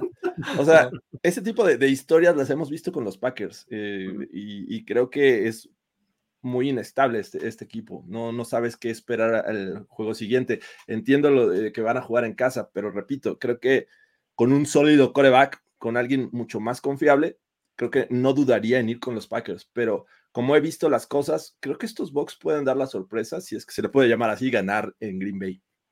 Sí, es que estás pensando en un equipo como los Buccaneers que está aspirando al título de su división. O sea, Estaba viendo, tienen menos ocho puntos en el diferencial, güey. No, man. Alguien tiene que ganar. ¿No? E, e, ese es, el asunto con los Buccaneers. Están jugando por el título de su división. O sea, y es, eh, están en esa situación de eh, o quedo campeón o no voy a pasar a playoffs y quién sabe qué pase de aquí en adelante en el futuro, me refiero a siguientes temporadas, ¿no? ¿Quién se queda, quién se va limpia o continuidad? No se sabe, ¿no? En cambio, en Green Bay tienes un poco más de certeza, creo yo, por lo menos en ese punto, ¿no? Es un equipo súper joven, etcétera. Pierdes no pasas a playoffs, no importa, como que todo el mundo sabe que medio estás en esa transición, ¿no? Los Buccaneers tienen un poquito más ese sentido de urgencia. Dicho lo cual, yo creo que la defensiva de Green Bay puede contener a los Buccaneers. Voy a ir con los Packers. Toño, ¿tú qué dices? Voy igual Packers porque siento que esa es, esa es la cuestión. O sea, los equipos de Florida ya sabemos que les va mal cuando van a Buffalo, cuando van a Green Bay, cuando van a, a, esos climas inclementes, ¿no? Pero por otro lado, también hay que admitir que, que em, Green Bay es la clase de equipo que perder con, con los Giants no necesariamente los, los pone tan al desnudo como pensaríamos. Eh, Green Bay es un equipo que, siendo un equipo débil y joven, y débil vamos a hablar de que tiene jugadores sin experiencia, todo este rollo, no tiene grandes estrellas en ninguna de las posiciones, es un equipo que hay que medirlo más bien cuando juega contra los contendientes. Contra los pretendientes no pasa nada, puede, en cualquier momento puede perder y sabes que está, eh, se, sobreentiende que va a suceder, ¿no? Pero jugando contra, contra equipos grandes y, cuando le llega a ganar equipos protagonistas, dices, ah, ese es el, ese es el nivel de Green Bay. Llegar a, Nueva York y confiarte ante un equipo que, que pues, vamos a ser honestos, cualquiera cree que le podía ganar a este, a este equipo, porque dices, no, espérate, lo que hizo De Vito el juego anterior no lo va a volver a hacer ahorita, sorpresa, sí lo hizo. Y no necesariamente por De Vito, o sea, fue una combinación de muchos factores que está cagado, pero eso tampoco exhibe demasiado a Green Bay. Entonces siento que Green Bay es mucho mejor equipo, o sea, de, lo que aparenta, y, Tampa Bay no es tan buen equipo como refleja su, récord. Para mí este es un equipo que ahorita debería tener un, récord inferior, pero juega una, división donde se le facilitan ciertas victorias, ¿no? Y no le quito nada de respeto a, mi chingón Baker Mayfield, pero vamos con, vamos con Green Bay en esta vez. Ya está. Listo. Empiezan la seguidilla de partidazos de esta semana. Ahí les va. El primero, sábado por la noche, el que le robó la cartelera de este eh, del Tom a, los Cowboys en esta semana. Denver visita Detroit sábado por la noche. Este, aquí tenemos escenario de playoffs para los, para los Lions. Primera cosa que mencionar, ¿no? Hang in there porque hay 16 escenarios diferentes en los que, los que los Lions se pueden calificar. Por supuesto que no se los voy a leer todos, pero en términos generales, de entrada, Detroit tiene que ganar en siete de ellos, en siete de los escenarios. y además necesita ayuda de Seattle, de Green Bay, de Minnesota, de los. Rams, de Tampa Bay. O sea, vamos, Yo ya viajé al futuro y en ninguna se cumple. O sea, en, en ningún está muy complicado, está muy complicado porque son combinaciones complicadas, ¿no? O en la primera es Seattle pierde y Green Bay también pierde. O sea, porque es, además es y. En ninguna es yo gano y alguien más pierde y listo. Es yo gano y por lo menos dos equipos más pierden, ¿no? Entonces ahí están, les digo, involucrados todos los del oeste, eh, Minnesota, eh, vamos. Y además, eso es del 1 al 7, pero del, del 8 al 16, hay escenarios que involucran empates y si empatan, se mueren en mi corazón. Entonces, ya, no, califican, ¿no? Este, pero bueno, entrando al juego, estamos viendo, según yo, y a mí necesito más pruebas y verlo para que me convenzan de lo contrario. Denver es un equipo defensivo que vive por su ofensiva, ¿no? digo, perdón, por su defensiva, y que su ofensiva, digamos que hace lo suficiente, ¿no? De, de vez en cuando eh, entrega cosas buenas, pero viven por su defensiva. Desde la semana 7, la defensiva de Denver ha estado entre las mejores de la NFL, están 6-1 en ese, en ese lapso, ¿no? Y si lo volteas, en ese mismo lapso, Detroit va exactamente al revés, va para abajo, ¿no? Cada vez es peor tanto a la ofensiva como a la defensiva. Tiene menos 8 en turnovers, eh, o sea, en, en turnover differential, ¿no? Y han permitido 28.3 puntos por partido en ese mismo, en ese mismo periodo. Entonces, está muy cañón porque además ves a, Jared Goff y en ese, en ese lapso ha entregado 12 veces el balón. O sea, 12 en 8 semanas. Hay equipos completos que en lo que va de la temporada no llegan a 12 turnovers entregados, ¿no? Está preocupante lo de la producción ofensiva de, de, de Detroit, que sigue siendo buena y aceptable, pero lo que está más preocupante todavía es lo de su defensiva, de cómo ha permitido yardas, cómo ha permitido puntos. Entonces, en este macho de una súper buena defensiva de los Broncos contra la ofensiva que tiene potencial, pero también tiene potencial para entregar el balón, contra una ofensiva eficiente, podría decirle, de los Broncos, contra una defensiva permisiva de Detroit, ahí está el balance, ¿no, Jorge? ¿Cómo, cómo, cómo lees tú este partido? Sí, el Niebla Tinajero Bowl. Este, el, el verdadero. Bien, bien. ahí. El verdadero bowl del pueblo. Eh, sí, me parece que hace, no sé, ocho semanas habría dicho, este partido ya valió, o sea, es uno de los que está presupuestado como derrota para los Broncos, sin embargo, como llegan, y justo lo estabas hablando, es, eh, es una situación diferente. Desde la semana 11, los Broncos permiten menos de 16 puntos por juego. Es una barbaridad. O sea, una defensiva permita menos de 16 puntos, eh, la pone como dentro de las mejores, obviamente. Eh, no ocurrió toda la temporada, Ah. la liga. Ujú. pero bueno, ahí está lo que ha mostrado esta, esta defensiva de los Broncos. Tienen ahí un tema con Nick Bonito, me parece que todavía no sabemos si va a jugar, que es el mejor pass rusher en este momento de- de- del equipo, pero que bueno, eh, han encontrado diferentes formas de presionar, no solamente con los pass rushers, los esquinas, sino cargan con blitzes, cargan con safeties, cargan con, con cornerbacks, y es una defensiva que se ha vuelto muy agresiva, que sabe presionar. Y creo que es algo que, que vimos cómo le pasó a Jared Goff contra los Packers. Eh, a pesar de, de tener una sólida línea ofensiva, encontraron formas diferentes de presionar a Jared Goff, le provocaron errores, le provocaron entregas, y creo que es algo que, que yo veo a favor de los, de los Broncos. Si mantienen este nivel defensivo contra este, este equipo de, de, de los Lions, me parece que tienen esperanzas. El tema que yo veía y que posiblemente eh, es complicado es su tándem de running backs, que ahorita David Montgomery, Jamir Gibbs, eh, me parece que es lo mejor que han eh, enfrentado a los Broncos en las últimas semanas en cuanto al 1-2. Me refiero eh, uno con gran habilidad, incluso colaborando en el juego aéreo, y David Montgomery siendo un buen eh, jugador entre los tackles. Y, pero me parece que si llegan a, causar la presión que, que siento que podría ocurrir contra Jared Goff, están del otro lado. Y sí es cierto, también la defensiva de los Lions eh, ha estado mm, pues no jugando como empezó. pero además también me puse a analizar, a ver, ¿a quién le ha ganado en casa? Ellos están 4-2 en este momento en casa. Le ganaron a los Falcons, a los Panthers, a los Bears y apenas, y también le ganaron a los Raiders. Son los cuatro juegos que han ganado, perdieron con los Seahawks, perdieron con los Packers en acción de gracias, eh, unos Packers que dijeron, ah, wow, ya están en playoffs. Entonces, eh, yo siento que no va a estar del todo cargado hacia los locales, entiendo que es prime time, pero este, sí veo que, los Broncos tienen esperanzas para llevarse este juego que, digo, de combinarse con la victoria con los Titans eh, virtual, ya estarían en zona de calificación. And usted, se meterían al playoff picture. Ya estarían ahí en, en, el sexto, me parece, sexto, séptimo. Muy bien. Toño, ¿cómo ves? ¿Qué dices de este juego? Ah, aquí me pasa una, cuestión de que sé que a estas alturas de, la, de, cualquier temporada, ya las historias de coaches como el tío Dan, que son güeyes que son de mucha motivación y de mucho impulso y todo este rollo, empiezan a tomar un segundo lugar contra las historias de coaches que son estrategas desarrollados. Y aquí creo que no es la excepción. O sea, creo que la, la debacle de Detroit viene un poco de la mano de decir, ya estás en un punto de que el talento que tienes y todo llegó a un pináculo que tu coach no te lo sabe llevar al siguiente nivel.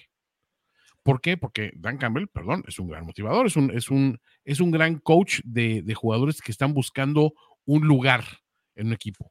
Pero cuando los jugadores, ya logran ese lugar y ya tienen una preponderancia y, una, y un protagonismo y ya tienen que dar entre, eh, resultados a un nivel de contendiente, ahí al coach ya no le da. Si te fijas del otro lado, ¿qué pasa con Denver? Es un equipo con un coreback de, Super Bowl, de calibre Super Bowl y potencial salón de la fama, vamos a llamarlo así, Russell Wilson, con un elenco ofensivo que ha ido increciendo, con una defensiva que se ha vuelto asfixiante, pero sobre todo encabezados por un coach que es un güey que probadamente es un estratega muy fino, muy, muy preciso y que sabe hacer esos ajustes, ¿no? Le tomó un principio agarrarlo. Entonces, en este momento ya dices, por supuesto, güey. O sea, eh, eh, son las, las direcciones opuestas y por eso hay que decir, los Broncos tienen el edge en este momento. O sea, los, los, los Lions están en riesgo de caerse, sí, están en riesgo de perder eh, la división y todo este rollo. No lo veo tan así pero siento que al equipo le falta esa madurez y sobre todo ese cocheo que Denver sí lo tiene. ¿Qué dices, Goros? ¿Cómo lo ves? Eh, creo que tienes el micrófono cerrado, amigo.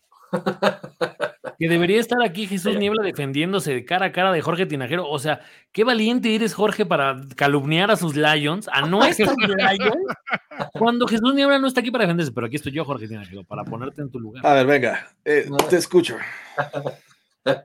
No, la neta es que no tengo argumentos para. Lo siento, Jesús. sí, perdón.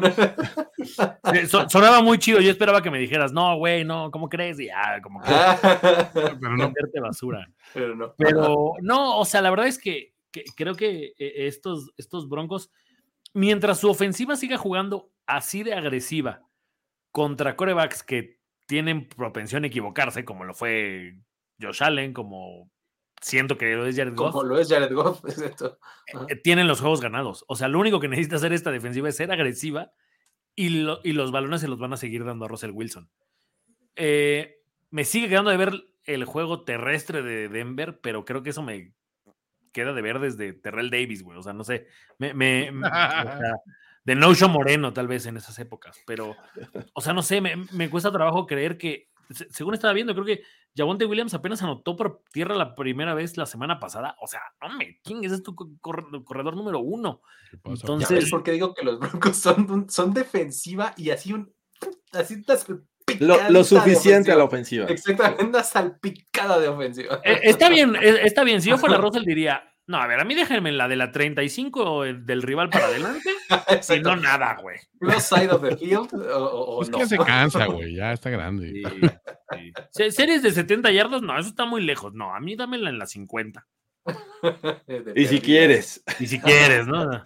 Si no, tres y para afuera. si no vuelves a entrar luego, luego al campo defensiva, ¿no? Exacto. o sea, bo- bo- veo a los Broncos ganándolo y, y- y también me gusta mucho lo que está haciendo Cortland Sutton, ¿eh? O sea, cada, cada semana nos da un, un highlight. O sea, Está cañón. Muy bien. Pues yo voy a ser la voz que va a defender al mismísimo Jesús Niebla. A ver, hard pass ya. Ah, no. Se acabó. Se acabó Playbook. este. Así se acabó Playbook. Vámonos. Se acabó. No, este, yo creo que, que los Lions en casa son un equipo diferente, digo, salvo los rivales, como lo decías, Jorge. Este, creo que juegan bien, creo que en, eh, en horario estelar y demás, con, con las luces ahí eh, a, a todo brillo, creo que pueden encontrar la forma de regresar a su potencial ofensivo, ¿no? Eh, creo que eh, anotando más y más seguido, pueden sacar un poco de la jugada a los Broncos. No es tarea para nada fácil, porque es una defensiva muy buena, es lo que hemos estado diciendo todo este tiempo, pero creo que esa es la manera en la que los, en la que los Lions pueden ganar. Y del otro lado, si tienes a, un, a, una, este, a una ofensiva que, que le cuesta trabajo avanzar y que tiene una jugada de vez en cuando importante, que es de highlight, como dices, pues sí, cierto, ¿no? Eh, creo que puedes también eh, um, controlarlo sobre todo con pass rush, ¿no? Este, creo que ah, Aiden Hutchinson y compañía, ¿no? Desde el centro del campo este que llena todo el casco, se me, se me olvida su nombre, McNeil, Ali McNeil, McNeil. Está padrísimo, ¿a poco no? Como llena todo el casco con, con su cara. Este, En lugar de inflar lo- lo- este, ¿cómo se llama lo, lo del casco? Eh, ajá, así de la parte de adentro, los exacto, gajos. Sí, los gajos. No, no eran gajos. Bueno, gajos No, eran otros cascos. Eran pero- de otros, revelamos la edad. No, bueno, Eh, eso. revelamos la edad, amigo. Sí, exacto. Entonces, Galletas. él, él se infla los cachetes. Entonces, Exacto, para llenar el casco. exacto. Pero bueno, entre ellos dos, Aiden Hutchinson y McNeil, creo que tienen una labor muy importante que puede ser clave en la defensiva de los Lions. Entonces, eh, deteniendo, presionando por el centro. O sea, esta combinación es tan letal por eso, porque McNeil empuja la bolsa y al momento que quiere salir por un extremo, ahí está Hutchinson, ¿no? Entonces, eh, creo que esa dupla es de vital importancia para, para el partido. Creo que pueden hacerlo. Creo que pueden ganar los Lions. Ahí está. Ya. Va. Eh, um, tenemos un par de juegos más. A ver, Filadelfia en Seattle. Filadelfia, los Eagles van a visitar a los Eagles lunes por la noche. Eh, ya por fin Filadelfia no va a tener el pretexto de, ay, es que todo mundo tiene más descanso que yo y este, eh, estoy jugando muy seguido y no sé cuánto, ¿no? No, ya, juegas hasta el lunes, ¿no? Y enfrentas además a un equipo que viene en una racha perdedora. A ver, este, quitaron al, el, el Kansas City contra New England de lunes por la noche y pusieron este juego y resulta que New England ha ganado más que estos dos equipos últimamente, ¿no? o sea, los Pats sí han ganado y Filadelfia no, ni Seattle tampoco, ¿no? Este, aún así, tenemos escenarios de playoffs para los Eagles. Eh, ellos sí dependen de ellos mismos. O sea, si ganan este partido, los Eagles están calificados ya a playoffs. ¿Sale? Ahora, incluso si perdieran, tienen ocho escenarios más en los que se pueden meter a playoffs. Necesitan derrotas de, para no leerles todos, Green Bay, Atlanta, Rams, este, algunas combinaciones ahí que si gana San Francisco, pero si también gana Detroit y demás. O sea, son escenarios un poco más complejos y que requieren una combinación, pero lo más importante es, si ganan, están dentro. ¿Vale? Si pierden, todavía mm, un poquito, este, tienen chance, ¿no? Eh, ¿Cómo ves este partido, Toño? ¿Qué dices? Eh, ¿Es el, el, bounce back de los Eagles o es el bounce back de Seattle? No, los, los Eagles siento que se están encontrando ahorita en este momento como cuando San Francisco salió de su racha perdedora. Que decían, perdieron tres al hilo, güey. O sea, realmente son una falta. No, no, o sea, las circunstancias se dieron. O sea, una, una mala decisión con, con aunada a una complicación en el schedule, a un rival enrachado. Esas cosas se pueden dar, ¿no? Siento que estos Eagles van a empezar a llegar en ese momento, van a tener un poquito más de, de descanso, que cualquier día extra se agradece en, en, esta nueva NFL. Siento que era también ya muy necesario como tener esa, esos descalabros como para decir, ok, vamos a analizar cuáles son las, las auténticas fortalezas de este equipo y, y es simplemente volver a lo que estabas haciendo bien. Siento por otro lado que Seattle es un equipo que ha intentado levantarse a raíz de, bueno, pues un par de, de, circunstancias fortuitas aquí y acá, pero no tiene mucho más que ofrecer que lo que les acabamos de ver. O sea, es un equipo que su coreback, o sea, se vio extrañamente competente Drew Lock. Creo que fue el mejor juego en la carrera de Drew Lock, lo que acabamos de ver. Qué locura. Totalmente locura y, e improbable y contra una, defensiva top de la liga y todo. Pero dices, ok, y eso, ese Drew Lock se va a sostener de una semana a otra contra otra defensiva que pues viene lastimada en el amor propio, viene, viene intentando probar de que no, no, no, no es, no es una farsa ni es, una, ni es un mito. Eagles para mí sigue siendo un pinche equipazo, haya pasado lo que haya sucedido, ¿no? Creo que Ahí tenemos que conformarnos con eso. Y siento que este es el rival propenso. Es un rival que no es tan suavecito como para decir le estás pegando un pinche lisiado, pero tampoco es un rival que dices es que voy a dejar la, vida y el alma eh, para ganarle y ganándole automáticamente las cosas como que se vuelven a poner un poquito mm, de un color un poquito más propicio, digamos, para lo son mis aspiraciones y las aspiraciones de este equipo siguen siendo su Pro Bowl. Entonces, por ese lado, siento que ese mental edge que tienes como equipo que te sabes mejor y, que sabes que ibas a tener invariablemente uno de esos atolladeros, creo que te puede dar la, oportunidad de decir, ah, esta semana cambia, cambiamos el rumbo. Y es un buen momento todavía para hacerlo y agarrar la rachita necesaria para, para off-season. Exacto, porque además el resto del calendario de Filadelfia es realmente sencillo. Dos veces Giants y Cardinals. Entonces. ¿Qué más le pides a la vida, hijo? Exacto, o sea, es el momento perfecto para dar el golpe de timón, ¿no? Goros, ¿cómo ves el, partido? ¿Qué dices? O, sea, sí siento que también estamos a, a, ese juego de los Giants de que a Debito se le llame The Italian Stallion. Ganar la Filadelfia Bueno, ya lo oí, ¿eh? Ya, oí que varios en la transmisión. Oh, pero es que imagínate ganarle a Filadelfia, ¿no? De la, ciudad de Rocky. Sí, sí, o sea, estaría súper chido. Eh, me, mm, me motiva el juego porque siento que cada vez que pasa lo de la touch push, me gusta más cuando dicen The Brotherly Shop, que me parece más elegante. Menos sexual. Pero cuando. sexualizado el asunto. Más, como para aprender una vela. exacto.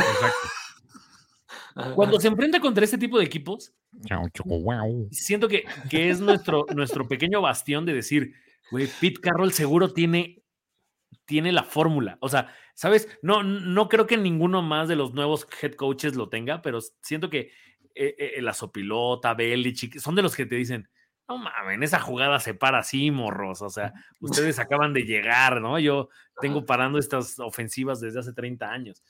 Entonces, por eso me gusta. Pete Carroll ya no para nada, Gors. También estoy de acuerdo con eso. No, no creo.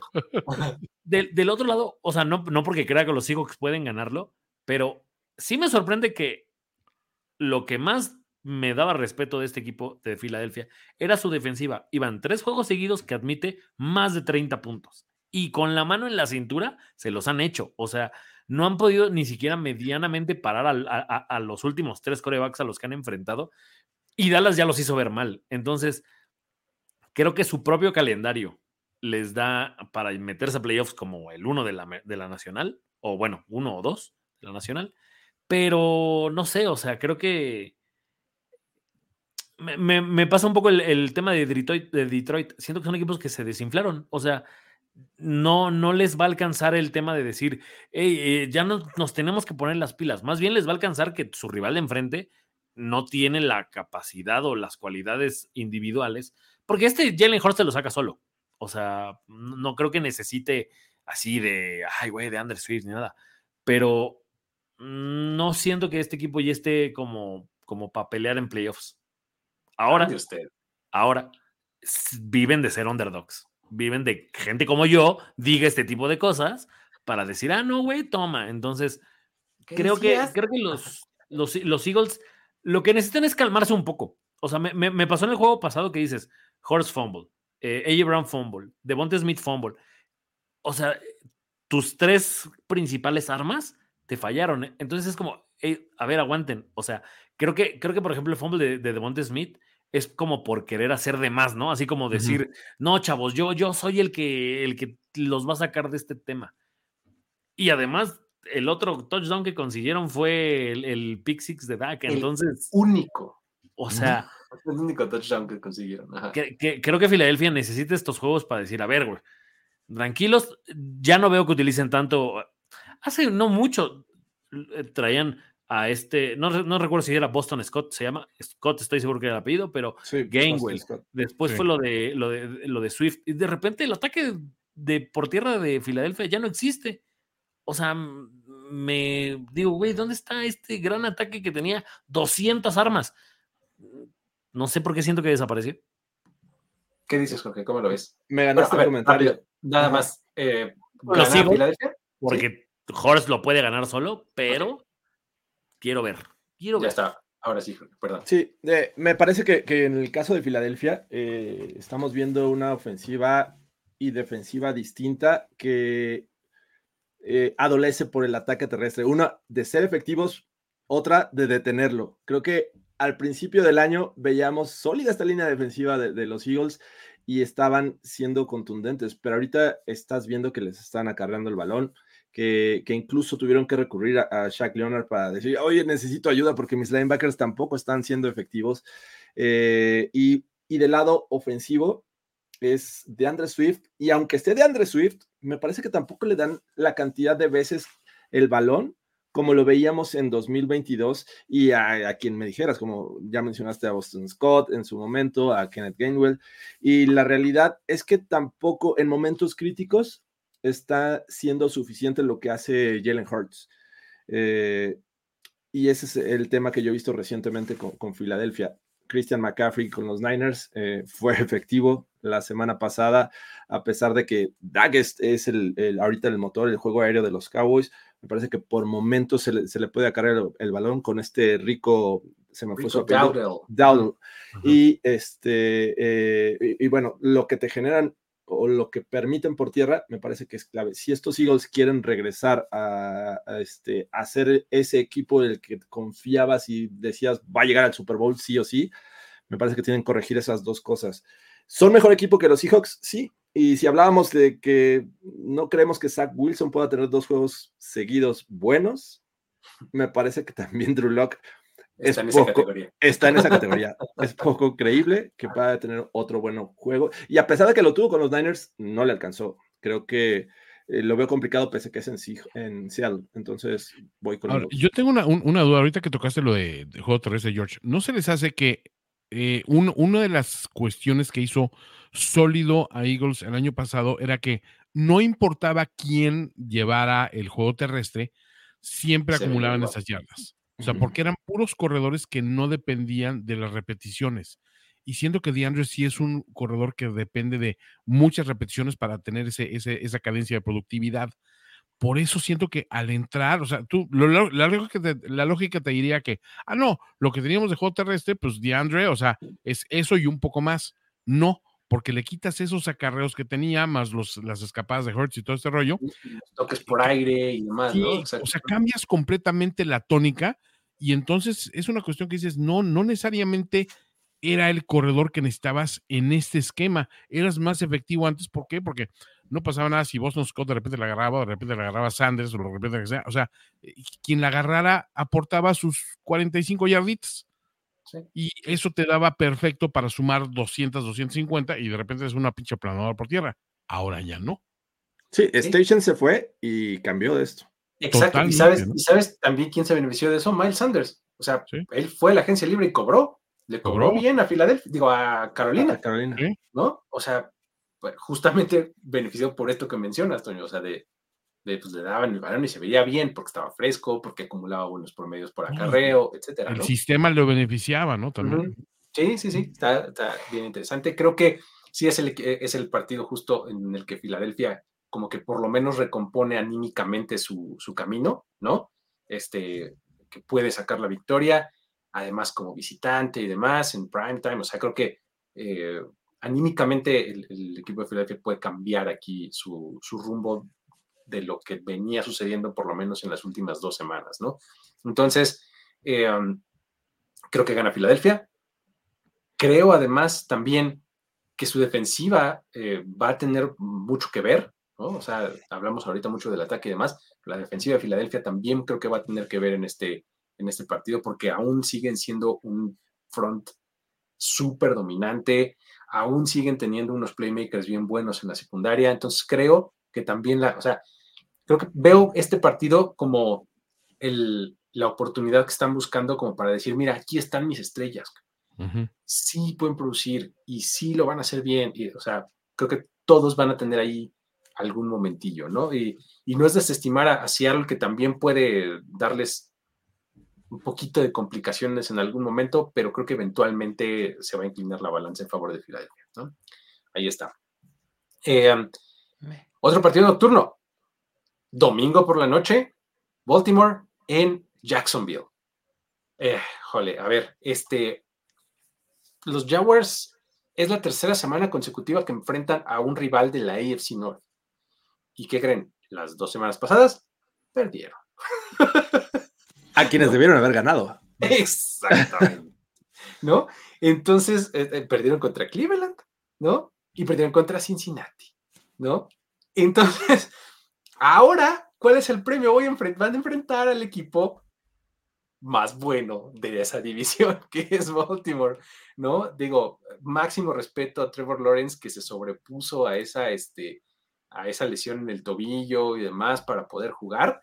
Eh, pero pues digo, está muy cañón contra esta defensiva de Baltimore que es aplastante, realmente es aplastante y sobre todo es súper efectiva dentro de la yarda 20, ¿no?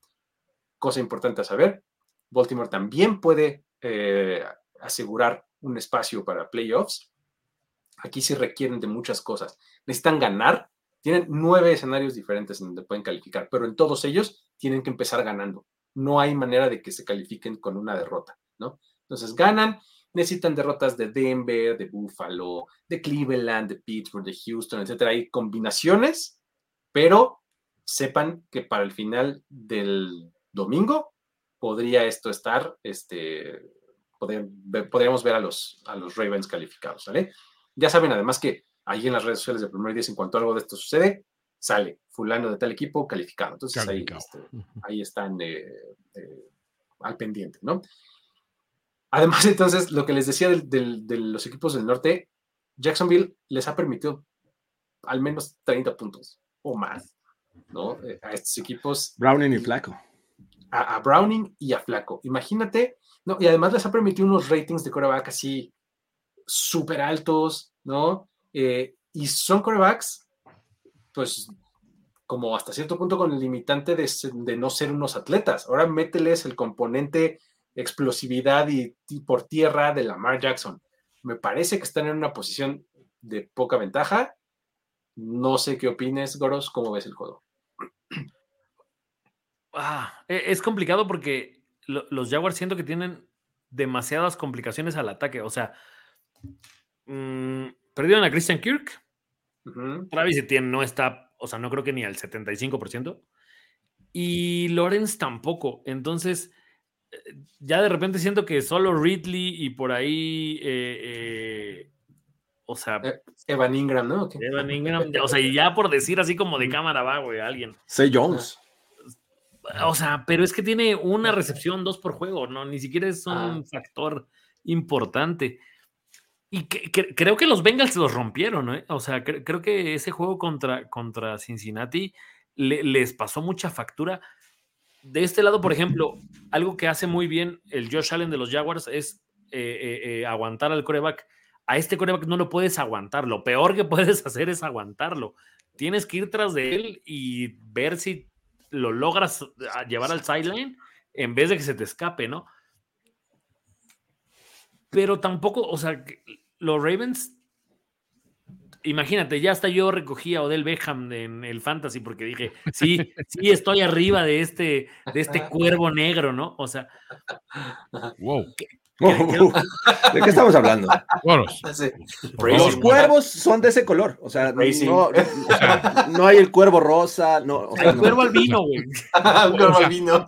¿Por, por, qué, ¿Por qué tu interés en señalar el color de- intrínseco del Qué del- barbaridad. No sé, no sé. No sé, Goros, estoy, estoy muy decepcionado. ¿eh? Y, y- y del, y- y- y del otro lado, su defensiva, que honestamente me gusta mucho que esté Queen y Bowser, de estos dos grandes linebackers que me, o sea, neta, me recuerdan un montón lo que era Terrell Sox y Ray Lewis. O sea, siento que estos Ravens, en el. Mira lo de Lamar, mira lo de Del Beckham, de repente dejamos de poner atención en que la defensiva es la que de verdad eh, eh, muchas veces los mantiene. O sea, entiendo que no se ve bien que te acaban de meter 31 puntos los Rams, pero la forma en la que le jugó Stafford, o sea, neta fue de grandes. Y creo que solamente puedes hacerle ese tipo de daño a Baltimore si tienes a dos muy buenos receptores. En este caso eran Cooper Cup y Pucanacua. Aquí, o sea, pero de todos juntos no haces uno, como los que traen los Rams. Calvin Ridley no está en su mejor momento, pero es un gran receptor. sí, Créame, no lo dudo, es otro de mis muchachos, Calvin Ridley. No lo dudo, pero, pero tampoco, o sea, ¿sabes? Tampoco creo que Trevor Lawrence vaya a tener ese tiempo para lanzarles, ni ese tipo de, de- de rutas que, que suelen correr. Y del otro lado, los Ravens, o sea, siento que son este equipo que de a poquito te va ahogando hasta que ya al final te, te- te mete completamente en la estocada final. Ahora, ahí viene también el reto para Baltimore, que después, no sé si es después o el que sigue, pero viene Miami. O sea, prácticamente Baltimore está para, para sentenciar la AFC y decir, sale chavos, ni siquiera voy a jugar el último partido de, de la temporada y además tengo un bye week. Entonces, creo que aquí vienen los Ravens a, a finiquitar el tema de la AFC, lo cual nos hará, por primera vez desde hace como cinco años, saber que Patrick Mahomes no va a huevo jugar en la final de conferencia En casa. en Kansas City, a menos de que ocurra una debacle. O sea, va a jugar como visitante en playoffs. Es- ya no digas la muy final, probable. algún partido, ¿no? Que eso nunca lo ha hecho. Y lo qui- quiero verlo en, en, en, en- en- ¿cómo se llama el estadio de los Ravens ahora? Es el, el M&T Bank, ¿no? Bank. M&T. M&T Bank, ajá. Porque además, o sea, ¿sabes? Creo, creo que al principio de año, medio, medio, ah, para mí, olía un poco factor tocino Harbaugh. O sea, como que a mí, a, a mí Es- me hacía creer que estos Ravens ¿eh? Sí. ya no tenían para dónde moverse y ya lo que necesitaban era un cambio. Netan, o sea, de verdad, Sí. con, con muy poquito. O sea, porque, ¿sabes? Ni siquiera traen su corredor titular, que era este J.K. Dobbins, ¿no? O sea, viven de. Así como los Browns parece que tienen contrato de por vida con Karim Hunt, estos güeyes tienen contrato con Gus Edwards. y después también sus receptores, neta, no son. O sea, no están, no está Mark Andrews. O sea, es raro, es raro este equipo de Baltimore. y aún sí, así, están líderes en la americana. Sí, este cañón. Y que es, es- ese, ese tema de Harbaugh, Jorge, es algo que tú habías dicho varias veces, ¿no? Así de, Sí, ya este señor este, ya empezó a leer a guardado. era, ¿no? era una de mis mayores apuestas en este Ajá. 2023. Incluso Ajá. pensé que estos Ravens les iba a, ver- les iba a ir me- peor. Obviamente creía en, en los eh, Bengals, que no mostraron mucho con Joe Burrow. Y sin él, bueno, ahí van. Pero sí, este, era, era un tema con ellos. Sin embargo, a ver, hablando de, de rivales de los Jaguars, como bien dices, estos dos últimos, lo que tienen en común es que su mejor versión está en el, el lado defensivo del balón. Los Ravens son un mejor equipo, me parece, Todavía mejores, claro. y, y además balanceado, si le, ves el lado, eh, bueno, el ataque. Entonces, creo que, que estos Jaguars están en problemas pese a que es en Jacksonville. Eh, creo que esa decepción contra los Bengals eh, es difícil de repente superarla y lo vimos la semana pasada contra Joe Flaco. Tres pases de anotación, dos en Yoku. A ver, caray. eh, No, pero, sí, bueno, ya, ya pasamos de lo de los Browns, pero ese último pase de, de touchdown de Joe Flaco es puro colmillo. O sea, Ujú. además. ¡zac! el touchdown. Y, y antes podría eh, haber dicho que el- estos Jaguars era un equipo balanceado, que su defensiva estaba jugando bien, que presiona al coreback. Sin embargo, tampoco ya hemos visto eso y han permitido puntos de estos dos corebacks, de, de, Browning, de, Flaco, y ahora viene Lamar Jackson, que a, pesar de que no ha tenido a, Mark Andrews, me parece que el resto de los jugadores han respondido. Say Jones en su momento, eh, ya mencionabas a Odell Beckham, eh, hasta Isaiah Likely, que me parece que es un, eh, tight end este, infravalorado. Entonces, eh, por donde lo quieras ver, y, el que corra, aquí sí me parece que son parecidos a los Eagles del año pasado. El que corra hace un buen trabajo. Entonces, creo que estos Jaguars están en problemas. Ya perdieron con los Chiefs en la temporada, este, están perdiendo contra rivales que podrían estar en playoffs, con el caso de los Browns. Entonces, el criterio de desempate en algún momento no les va a favorecer. E incluso lo que está empujando Texans y, este, y Colts eh, todavía no los tiene seguros como campeones de la división. Así es que eh, están en problemas. Yo creo que ganan los Ravens. Ese es un gran punto. O sea, justo, justo iba a mencionar eso. O sea, de cómo los Jaguars están empezando a poner en peligro incluso su título divisional. Ya, ya, no digas este, otra cosa, sino de, pues, no que era su división, ¿no? Qué, pues, qué, locura que a tan poquitas semanas del final de la temporada haya tres, cuatro equipos que tienen el título divisional así como de, no lo quiero. Dependiendo de un hilo. te falta un juego, te falta un triunfo. no lo quiero. ¿Cómo ves el juego, Toño? ¿Qué dices? Es que los, los Jaguars para mí son, son los Lions de la americana. O sea, ese equipo que parecía que estaba listo para dar el salto al siguiente escaño, que tiene la combinación de los jugadores jóvenes y rápidos y, anotadores, unas ofensivas que podían ser muy explosivas rápidamente, con un par de jugadores jóvenes a la, defensiva que decías elevan completamente el nivel, que pues, los rivales tampoco les ofrecían demasiada competencia en la división, y de repente esa triste realidad de, ay, güey, pues no somos tan buenos como cuando jugamos en Londres con estos planecitos. De repente llegas acá y te encuentras de que se te empiezan a complicar las cosas. Los jugadores no llegan 100% sanos. Este, el cocheo, que es, es, creo que el cocheo es bueno igual para llegar a cierto nivel, pero ya para el siguiente nivel ya no le da suficiente apoyo. O sea, creo que eso es, es lo que me inspira esa desconfianza me, me, acordé ahorita de, de, algo que dice mucho este Gus Ambris, ¿no? De nuestro amigo de Locos por la NFL. Este dice mucho eso, que, que, Doc Peterson es un excelente coach para los underdogs. Sí. ¿no? O sea, por eso hizo campeón justo a Filadelfia, ¿no? Pero que una vez que Doc Peterson tiene, tiene el escenario de órale, ya estás ahí, eres favorito, ya con esa no puede. Ya con eso no puede, exacto. O sea, ya le queda, le queda grande la yegua. y sí, o sea, y del otro lado unos Ravens que yo, o sea, ya lo he dicho varias veces, o sea, este fue mi primer año de creer así en los Ravens, después de decir, no, a ver, Lamar Jackson tarde o temprano se va a desinflar, tarde o temprano se va a lesionar, el equipo tarde o temprano se va a rendir, incluso cuando arrancó la temporada, pues yo me acuerdo lo que decía George de que, apostábamos contra Harbaugh porque le vimos tomar pésimas decisiones de cocheo al arranque en un par de juegos. Decías, sí, ahorita sí ya está empezando a, demostrar esa debilidad y de repente las cosas empiezan a funcionar, a funcionar, a funcionar y ya, o sea, completamente vimos una, una diferencia en actitud, ¿no? Entonces, eh, la, confluencia, ¿no? Los el equipo que está alcanzando esa madurez deseada para hacer el push fuerte en playoffs y para ubicarse incluso como, como primer sembrado en, la conferencia eh, contra el equipo que se está aferrando a ganar su división, ¿no? O sea, así los veo. Ahí está. Sí, es situación poco favorable para los Jaguars. Creo que todos estamos aquí con los Ravens. Ya está. Y con eso pasamos entonces al último juego que nos queda para esta semana. Dallas visita Buffalo. Empecemos por decir, Dallas también puede llevarse un lugar en playoffs con una victoria esta semana. Es lo único que necesita. Gana y está dentro de playoffs. En qué lugar y demás, eso es otra historia, pero ganando califica.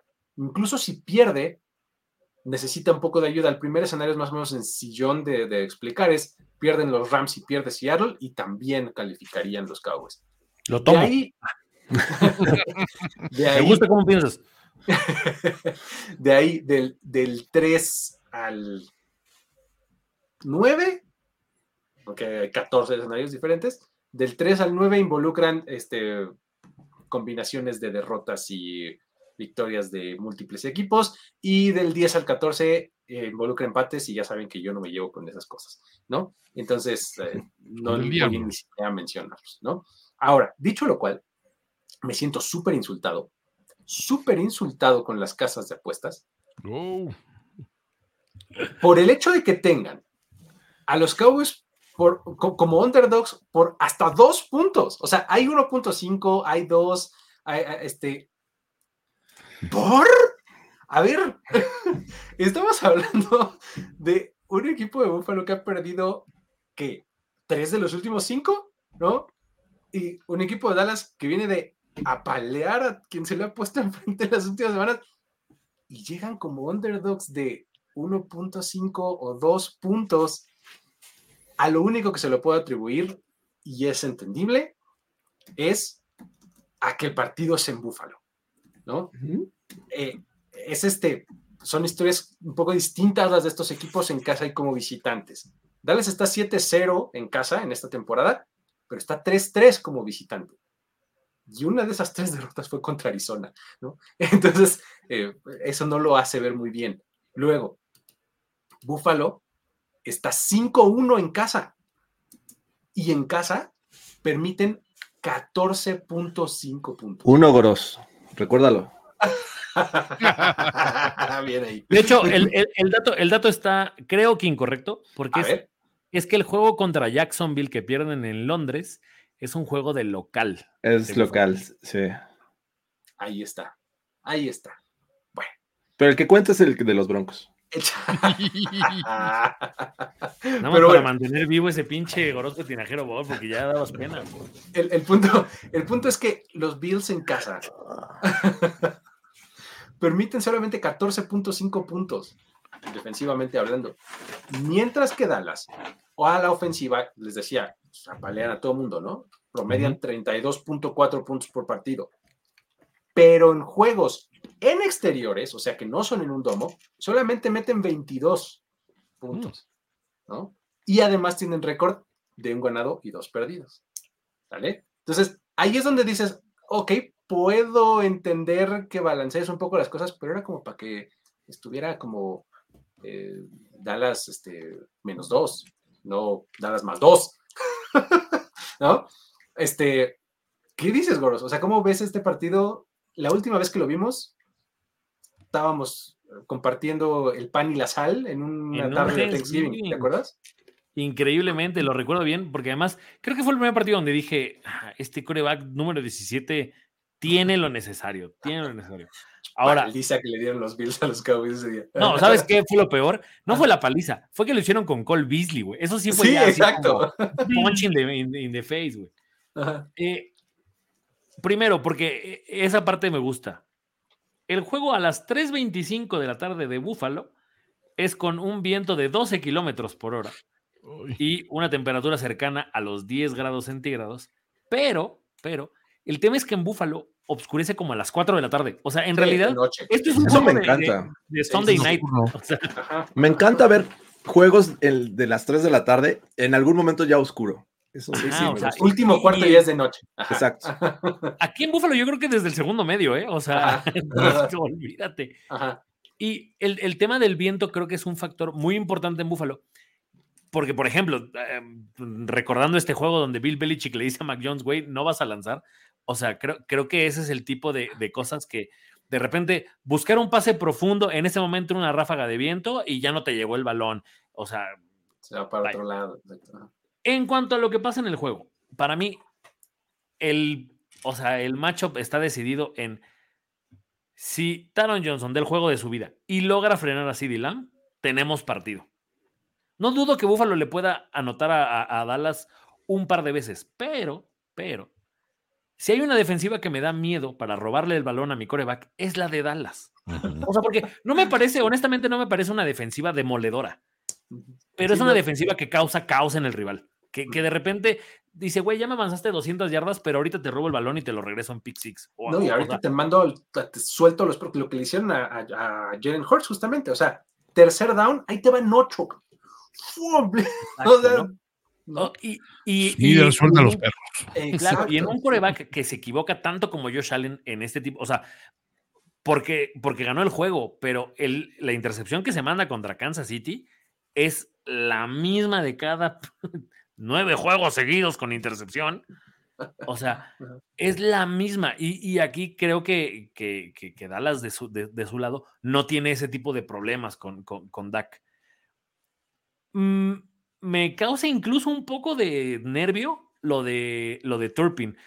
Los, los, equipos especiales de Buffalo no están tan finos. Y el tema con este tipo de cosas es que las defensivas, las ofensivas de Dallas pueden empezar en la 40, en la 35, entonces, o sea, porque tienen un velocista del otro lado. Entonces, este tipo de cosas, el viento, por ejemplo, sí, empiezan a, a, ser factor. Si el viento está corriendo contra el pateador de Búfalo, esa patada no va a llegar a, las, diagonales. Entonces le vas a dar la oportunidad a Turpin de que te saque la bola y empiece a hacerte un, un drive que no necesita hacer le, le, ganas 15, 20 yardas y entonces para Dak es mucho más sencillo comandar esa ofensiva.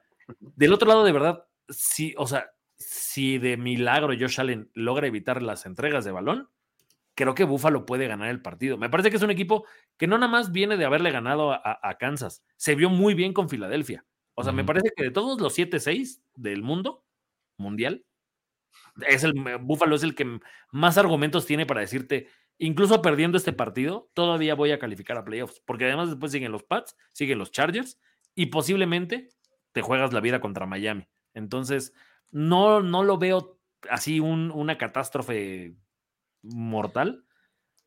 Y, estuvieron muy cerca de, ganar ese partido, ¿no? O sea, con el, choice route de Gabe Davis, ¿no? O sea, están en el mismo en la misma página los dos y ganan los Bills. Sí, ganan el juego. O, incluso, o sea, la neta me parece una salvajada que les hayan conectado un gol de campo de 59 yardas con esas condiciones climatológicas. Ha usado con mi pateador que mete hasta de 60 con los ojos cerrados, le sobra pierna y la pasa por el centro. Si, viviera Pepe Espinosa, ya le habría puesto el panadero.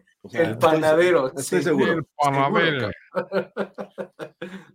Y, eso es lo que veo del juego. O sea, del lado de Búfalo, creo, después de haberlo visto contra Kansas City, la llave es Cook. Sí, o sea. Exacto, iba para allá. No, no sé por qué Estefan Dix ya, mátenlo, denlo por muerto. O sea, se le caen los balones. O sea, no, estoy entendiendo qué es lo que le pasa a Estefan Dix. Porque no me parece un tema de actitud. O sea, en realidad el, güey sale y, como que acepta y dice, no he estado jugando bien. O sea, antes era una mala actitud de Stefan Dix, pero jugaba bien, te daba pases, partidos de 15 yardas, de, 15 recepciones, ciento tantas yardas. Y era como, güey, no importa que esté como haciendo su show en el sideline, si tiene esos números. Ahorita, ni está haciendo el show en el sideline, ni tiene números de, receptor 3. Entonces, vamos a ver. Aún así, por eso me llamo Zaporos el día de hoy. este, fíjate que lo, de, lo de James Cook es a mí lo que más me preocupa de la ofensiva de, eh, los Bills para la defensiva de los Cowboys, porque, digo, lo he dicho un montón de veces aquí, eh, lo que más me preocupa de la defensiva de los Cowboys son sus linebackers. Sí, Damon Clark y Bell y demás están ahí sacando las castañas del fuego, va, pero eso es lo que están haciendo, ¿no? Entonces, no son ningún portento de linebackers y contra James Cook, que la verdad es que lo están utilizando muy bien, está teniendo un muy buen desempeño, ahí está eh, como que el factor que puede ser desequilibrante en favor de los Bills. Porque además, digo, Josh Allen es, un tipo que personalmente es el tipo de coreback al que no quiero ver del otro lado en el, del, eh, enfrentado, porque es un tipo que me inspira muchísimo miedo. O sea, sí que se puede convertir en una bestia, devora yardas, pone pases impresionantes. O sea, digo, no, quiero enfrentar a ese coreback, ¿no? Tiene la dualidad, ¿no? De que regala los balones y demás, pero me impone un montón de respeto el, el, el coreback, ¿no?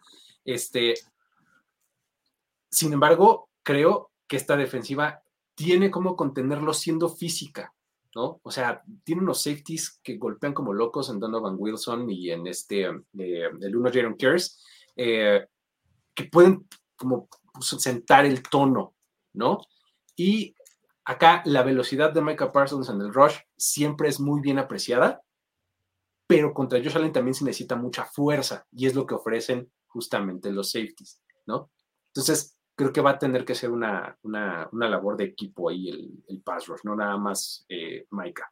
Eh, eso del lado defensivo, cuando esté eh, el otro matchup a la ofensiva, los Cowboys, lo que decías, si, si logran parar a CeeDee Lamb, eh, o sea, sí hay, o sea, se cierra mucho más el juego, ¿no?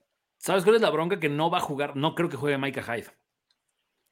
Y, ahí es donde. Justo iba para allá. Si logran parar a CeeDee Lamb, me parece que lo que está haciendo Jake Ferguson como Titan está súper bien. Está entendiéndose cada vez mejor con Dak Prescott, ¿no? En estas eh, rutas de timing, de opción, en el sim, etcétera, eh, que puede darle eh, una, buena, una buena salida si es que, por lo que sea, logran contener a CeeDee Lamb, ¿no? El juego terrestre es lo que es, o sea, no se está confiando demasiado en eso y se está recargando mucho la ofensiva de los Cowboys en el juego terrestre, eh, pero la ocupan bien. Me sorprendió muchísimo que el, partido pasado fue 60-40, este, Tony Pollard, Rico Dowdle, pero, pero bien, o sea, creo que, creo que estuvo bien, fue sano, ¿no? Este, creo que sí, la, la clave puede estar en las entregas de balón. Si en algún momento eh, llega a presentarse una, campo corto, etcétera, me da mucha paz el hecho de que ya los Cowboys no sean tan ineficientes llegando a la zona roja, llegando a la zona de gol, ya más o menos resuelven mejor.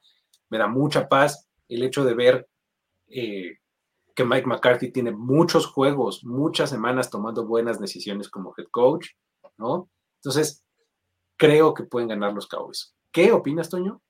Perdón, voy a, voy a permitirme engancharme porque me encanta hacerlo. Ralph Baggio, la primaria trunca la tienes tú, carnal. Si Buffalo le empata el, el, récord a Miami, lo elimina porque le ganó los dos juegos en la conferencia y en la división. Así que la primaria y las matemáticas básicas, métetelas no necesitamos ganar la división con un juego de, ventaja. Con empatar la división con Miami. Solo, necesitan los árbitros, diría Patrick Mahomes. Pero bueno. con los árbitros de su lado, ya con eso. ¿Qué dices, Toño? ¿Cómo lo ves? Este, uno que coincido con Goros. Primero, sí. El último punto. No, pero fíjate que curiosamente creo que no hemos hablado de eh, el otro factor que eh, para mí es preponderante en este juego y es el factor Dak Prescott. O sea, perdón, yo a, a Dak Prescott, el Dak Prescott que estoy viendo en estas últimas semanas, me merece un respeto que creo que no se lo está dando nadie. Ni siquiera las mismas personas están hablando de las votaciones para el MVP. Siento que Dak Prescott está jugando el, mejor fútbol que hemos visto de siempre, no por, no por el, aporte ofensivo necesariamente, sino por la toma de decisiones y el saber responder en los momentos clave, cuando su equipo necesita esos puntos para crear esa, esa, ese nivel de separación, que es lo que busca tu defensiva para ser oportunista. Sea, e, eso es lo que se nos olvida de repente, que, una ofensiva puede crear una separación suficiente para forzar al rival a ser más arriesgado y que entonces una defensiva que es muy reactiva pueda aportar eso. Entonces, eso me gusta por un lado muy cañón. La cuestión de ir a, Búfalo aunado a la, a la fisicalidad, por inventar una palabra pendeja, este, de, de, de Allen, creo que son las partes que tienes que respetar muchísimo. O sea, yo igual, yo veo yo digo, sí, o sea, de repente te va a tirar cuatro intercepciones. Claro, le, ha, sucedido, o sea, que tenga cuatro turnovers él, mismo, sí. Pero también es un güey que lo ves corriendo en campo abierto y dices, ¿y cómo paras este cabrón, güey? O sea, literalmente es, es el fenómeno Rotlisberger. Cae para adelante y ya son dos yardas y media, sí o sí. y, últimamente está corriendo mucho más. Ya había dejado de correr. Sí, entonces dices, como quiera, tienes que siempre estar así sobre, sobre las puntas de los pies, anticipando que eso ocurra. Y eso es donde te quita la comodidad. Entonces, el juego me fascina, me fascina la situación, me fascina el, el, todo lo que hay en, en, juego. Entonces, pues creo que lo veo muy difícil. O sea, de todos mis picks de esta semana, es el que más trabajo me cuesta, ¿no? Eh, también coincido un poco con Luigi de que, de que los, los, los odds en Las Vegas es así como que como que se frotó las manos y vamos, vamos a hacer que la gente apueste, ¿no? Exacto. Esta es la línea. Entonces, güey, neta, sí, esa es la línea, ya, ya lo menos. Sí, no es la línea, güey. O sea, ah, no, no confías en la línea, no, no apuestes, güey, no pedo. Entonces, siento que va un poco por ahí. Pero este, neta, me, me, me gusta la, la, situación y me gusta, fíjate, para que Dallas se imponga por lo mínimo. Bien. hace mucho que no. ¿Sabes qué, qué sí me molesta? Que no sé qué voy a ver más si a Tony Romo en aquel juego de las cinco intercepciones y aún así ganó, o en los dos Super Bowls. Que ahora, Luis, te voy a hacer un. Te, lo voy a manejar así, mira, qué dadivoso soy. A ver. Como en aquella temporada del 93. Buffalo va a ganar el partido de temporada regular y los Cowboys el Super Bowl. Nos vemos, nos vemos, muchacho, en Las Vegas. Oh, no, mira, si es así, hay cierto tipo de garantías, no tengo ni medio problema. ¿Ves, Jorge? Así es como puedes mantener feliz a tu rival y aún así ganarle el partido, güey. No estoy dispuesto a hacer eso, pero bueno. Ah, ¿Qué dices, George? ¿Qué agregas a todo esto? Eh, me parece que eh, abogando un poco por, por los, los Bills y entendiendo a lo mejor tu molestia en cuestiones de, apuestas, de que no son los favoritos los Cowboys a ver, desde que corrieron a Ken Dorsey, bien pudieron haber estado 3-0 estos Bills. Ese juego en Filadelfia, estuvieron a nada de llevárselo. Le ganaron a los Chiefs en Kansas City cuando pensábamos que no era la mejor versión de, estos Bills. Tampoco la de los Chiefs, pero creo que eh, eh, jugar contra los Chiefs en casa a estas alturas. Ya Con Taylor Swift en el, Taylor Swift en el palco. a ver, tiene, tiene su mérito, tiene su mérito. Casi le ganan a Filadelfia y, este, y la verdad es que es un rival muy complicado en su casa. Este, y, es una realidad. Creo que eh, Josh Allen se crece en, esto, en este tipo de partidos y ellos están en, una, en una, un momento de, de mucha necesidad. Están fuera de los playoffs en una temporada en la que todos los veíamos regresando y siendo contendientes necesitan ganar sí o sí. Si, es, si no ganan, me parece que esto se va. Y en cambio, los Cowboys están en un momento también de, ok, si perdemos, no pasa nada, igual calificamos. O sea, está, es diferente la situación y entiendo que son equipos que quieren demostrar en este momento, eh, o al menos los Cowboys en este caso, quieren demostrar que es un equipo que puede llegar a la final de conferencia y, pelear contra los, los Niners eventualmente. Es que ahí te va, Jorge. Yo creo que las apuestas están en que la gente no sabe si Buffalo es un equipo bueno o malo.